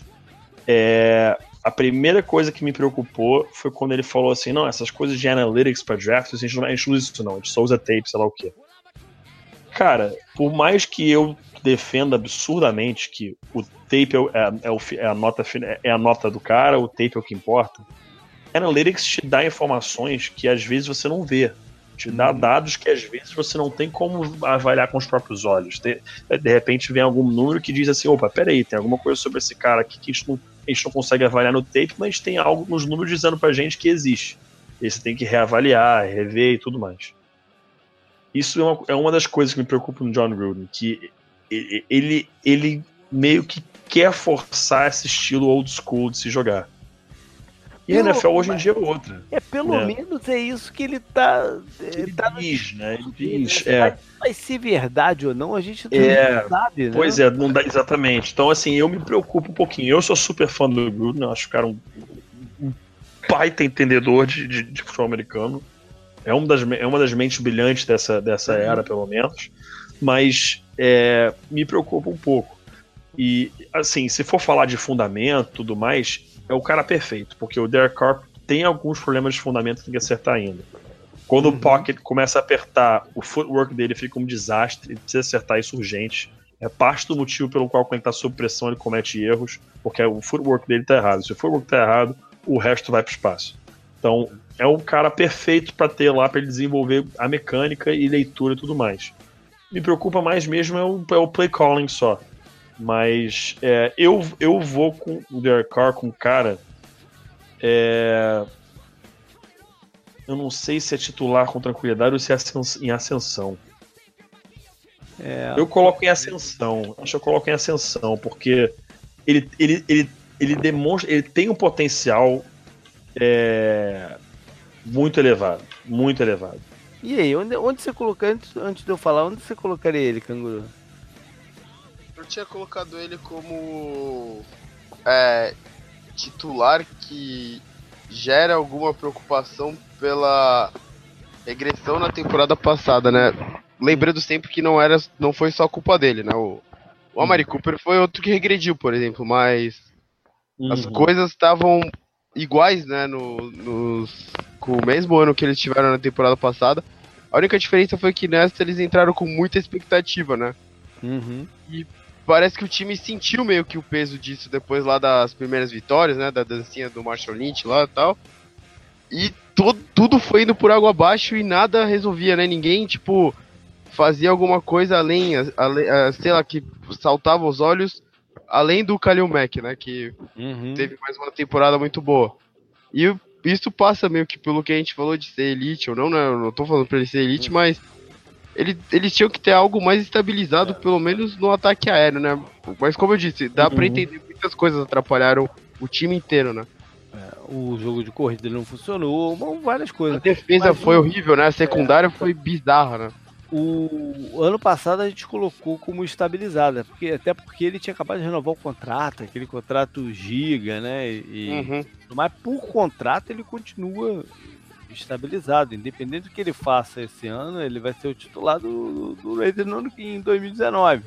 Uhum. Mas é, ele gera essa preocupação, né? Por, por, por, não ter conseguido cumprir o que. nem perto do que se esperava dele. As lesões, né? Que vão, vão se acumulando também. Sim. Às sim. vezes são lesões pequenas, mas é o acúmulo delas, né? E que faz o cara estagnar. O, o, o, Pedro falou sobre de repente ele tá em ascensão, é, pensando que o, Joe, o Gruden pode ser uma faca de dois gumes, mas se ele cortar pro lado bom. Uhum ajude né, o Derek Carr no que ele precisa aí, ter ajudado. Aí, aí, se ele consolidar mesmo como estabilizado. Né? Sim, aí você pensa no Amari Cooper voltando a uma forma melhor do que na temporada passada e nos reforços, né? Eles contrataram o George Nelson e o, Mar o Martavis Bryant também do Steelers. É. Então vamos uhum. colocar ele numa ascensão com um asterisco aqui que é o último ano que ele pode estar em ascensão. Porque daqui a pouco o cara Sim. também está com 30 anos de ascensão, não dá, né? Sim. É, é, o, é, o, último ano que ele pode entrar aqui no, no ascensão. É, e vamos fechar então com o Case Keenum, né? Que é um, é um caso curioso também. Eu já falei sobre o Kino, a galera que, que acompanha aqui sabe a minha opinião sobre ele. Eu, eu já falei várias vezes sobre o Kino. Ele, ele é um quarterback com inúmeras limitações. Uhum é, é o tamanho, é, enfim, é, são várias coisas. Ele, ele, não tem o braço do Russell Wilson para compensar a falta de tamanho, nem a mobilidade. Ele tem boa mobilidade, mas não é um, não é um jogador que, né, que pode escapar para todo lado, que você confia que, que ele vai sair ileso do, do, do lance. Ele não tem o, como falei, o braço, ele não tem às vezes entendimento certo, mas é, por, o, tem uma coisa que ele não peca, né? Que é por omissão. Né, que é o problema uhum. dos quarterbacks, até de certa forma, do que vai substituir ele em Minnesota. Né? Que, que, é, uma, que é a crítica ao, ao alcance, que às vezes ele não aproveita as oportunidades que tem. O, o, o Casey Keenum força os lances. Né? E aí deixa a performance dele, o desempenho, numa gangorra, né? Porque às vezes tem uma sequência que dá certo, depois pode, vai ter outras que não vão dar, né? E fica nessa gangorra. É esse o quarterback que eles contrataram pro, pro teu time, Pedro. E aí, o que, que, que você uh, É. Cara, é. O curioso é que ele é o oposto do John Elway, né? Ele é, é, é. É, isso é verdade. Assim, uma coisa que eu acho legal que precisa ser dita é que o cara é torcedor do Broncos desde pirralho, que o maior sonho dele na vida era jogar pelo Broncos, que o maior ídolo dele na vida é o John Elway, então isso eu acho muito bacana, uhum. ele tá realizando um sonho de infância. Dito isso, cara, ele é um titular que me preocupa. É, porque o Case não teve um ano bom na vida, que foi o ano passado. Uhum. Ponto ele nunca tinha demonstrado ser um cara que pode ser titular, ele, ele nunca demonstrou ser um cara que era um reserva confiável. Cortado mais uma vez, né? Cortado mais de uma vez, é. entendeu? Então é um cara que, assim, é, eu lembro de ter visto o tape dele universitário. Também não era nada absurdo, mas era uma coisa que você olhava e falava assim: esse cara pode ser um, pode ser um interessante contar, no banco. Eu, eu vi em campo jogando pelo, pelo Universitário, campo, né? Universidade de Houston. Ele, ele uhum. fez uns seis touchdowns do UCF na época. Sim. Mas sim. É, era um esquema maluco também, né? Sim, sim, sim. Aquele é. esquema que, que pad stats e tudo é. mais, e por aí vai. É... Ele é um titular que me preocupa. O contrato dele, claramente, ele chega para ser o titular ele vai ser o starter esse ano. É... O projeto Paxton Lynch, eu não sei por que, que ainda confio nesse projeto, porque eu não sei, enfim, não sei é uma como. Pena, é uma pena. Vai. É uma pena. É, mas ele é um titular, ele chega para ser titular, mas ele me preocupa por um motivo muito simples. Ele só fez isso durante uma temporada na vida dele. E a gente sabe, a gente já viu exemplos disso acontecerem, como é, o, principalmente o mais tradicional e básico que a gente conhece, é o Ryan Fitzpatrick. Um outro exemplo é o Matt Castle. Uhum. É, tô tentando lembrar de outros exemplos aqui de cabeça, mas uhum. enfim, é, não, não, vou conseguir agora, mas acho que o, o, Brock Osweiler, aqueles poucos jogos pelo Broncos na né, temporada do, que, que, que foram campeões. É, o próprio Matt Flynn enganou um pouco uma época. Sim, pô. o próprio Matt Flynn enganou. Então, assim, você tem exemplos de, de caras que têm uma sequência de jogos que eles jogam bem, não jogam fora de série, mas jogam bem, demonstram uma certa qualidade. E se fala, pô, esse cara pode ser um titular, ele pode vir a ser muito bom nessa liga, e aí chega e te engana completamente. É, então acho que para mim é isso. Ele, é um, ele, é, ele veio para ser titular. Ninguém lá em Denver tá enganado. Não, não tá enganado, mas o, a minha preocupação é. Trouxe, o, o Case Keenum veio um, com, com um objetivo muito claro. Ele veio para ser o cara, para comandar o ataque e não errar. Fazer o mínimo, coisa que o Trevor Simeon fazia o mínimo do mínimo do mínimo, que não era nem o suficiente. Pois é, mas esse não é também o Case Keenum. Também não é o Case Keenum. Ele entendeu? é um então, jogador assim, que vai assumir riscos. Né? É, ele é um, assim, ele é um cara é que eu acho que dele, é a única chance dele, de, dele, dele reverter as limitações dele é justamente assumindo esses riscos. Né? Sim, sim. Eu acho que ele, esse, esse, a questão do ano passado era muito clara com o Broncos, né? O Broncos tem uma defesa para ceder aí no máximo 20 pontos por jogo. Só que o ataque não fazia nem acho que 18 pontos por jogo. Então a defesa se jogava o máximo que podia até tomar cerca de 20 pontos. E a defesa falava assim, meu amigo, a gente não vai marcar mais de 20 pontos, então dane-se, eu não vou jogar direito isso aqui. Eu vou agora acabou o jogo, fico, vou ficar correndo atrás que nem um maluco. Então o Broncos era sempre assim, até tomar uns 18, 20, 22 pontos, a defesa estava no jogo. A partir dos 20, 20 e poucos pontos, a defesa entrava em, neutro, dormia e tomava 30, 40, sei lá quantos pontos. Então, assim, o Case Keenum é o cara que chega para fazer a pontuação mínima para ganhar e arriscar quando necessário. E, e, até quando não é necessário também, porque é o estilo dele de jogo, né? Mas é, eu acho que o pensamento do Broncos é esse: é um cara que vai comandar o ataque o suficiente a pontuar com a defesa sendo o, o, o, grande astro do time ainda, né? O grande, o grande astro uhum. do time é o Von Miller, o astro do Broncos é a defesa. É, mas ao mesmo tempo sabendo que o cara está é, disposto a arriscar quando necessário. Então acho que eles aceitam o fato de que ele pode arriscar quando não precisa, mas ao mesmo tempo sabem que quando precisar arriscar ele vai. Então é, o meu medo é só esse. Ele é, ele é titular, mas ele me preocupa porque mesmo tendo feito uma boa temporada no ano passado, eu não sei se o Case Keenum que, que, eu, que eu vou ter vai ser o Case Keenum de 2017 ou se vai ser o Keenum de 2016 para trás. É, e curioso que é, é, ele teve esse, esse, esse destaque e o, duas coisas curiosas nesse destaque dele. Uma é que foi com o Pat Sherman como coordenador, né? E ele agora volta a trabalhar com o Kubiak, que não é o head coach do, do, dos Broncos, mas vai ter muita influência do que os Broncos vão fazer no, no, no, no, ano que vem, né? como Sim. assessor do, do, do John Elway. E, hum. e, a outra coisa curiosa é que mesmo ganhando jogos lá em Minnesota, né, e mesmo com a, com a torcida a favor dele, o Mike Zimmer sempre deixou porta aberta para ele, para os outros quarterbacks tomarem a posição dele durante o ano. Né? Com sempre, certeza. Ele sempre com deixou certeza. isso claro, que o Bradford em forma jogaria. De repente até o Bridgewater teria a chance dele. mesmo com o time ganhando. Né? Essa, É muito curioso isso. Essa coisa do Kino que você falou, né? o- os riscos que ele levou na temporada passada deram certo, né? Eles pagaram pro positivo, né? Uhum. Podia, muito, por muito pouco, já pagar pro negativo. Por exemplo, no Milagre lá de Minnesota, né? Aham. Era pra ter pago aquilo pro negativo, mas deu pro positivo e isso vai entrando na conta cada vez mais, até vai somando. E ele tava num bom time, né? O, o Pedro falou, de repente, o- os, os riscos dele vão- não vão ser tão grandes assim, porque a defesa vai bancar, né, essa ideia. Vai falar, "Ah, ele vai se arriscar, se ele jogar uma interceptação, a gente para os caras. Aí ele volta pro campo, toma um E risco foi que aí aconteceu ano passado, né? Foi aconteceu Sim, ano sim. passado, né? Com o Vikings. Aí daí ele toma o risco, aí a, de- aí da defesa impede, Ele né? teve- ano passado ele não teve muitas interceptações. Não, Não não, teve, foram não só teve. sete. Foram só Ele sete. arriscou e. Mas aque- te- teve, teve aquela, aquela no, no, no, no- jogo contra os Saints, não foi? Sim, que acho que ele lançou uma que, é. pelo amor de É. Deus, cara, aquilo ali Uhum. foi.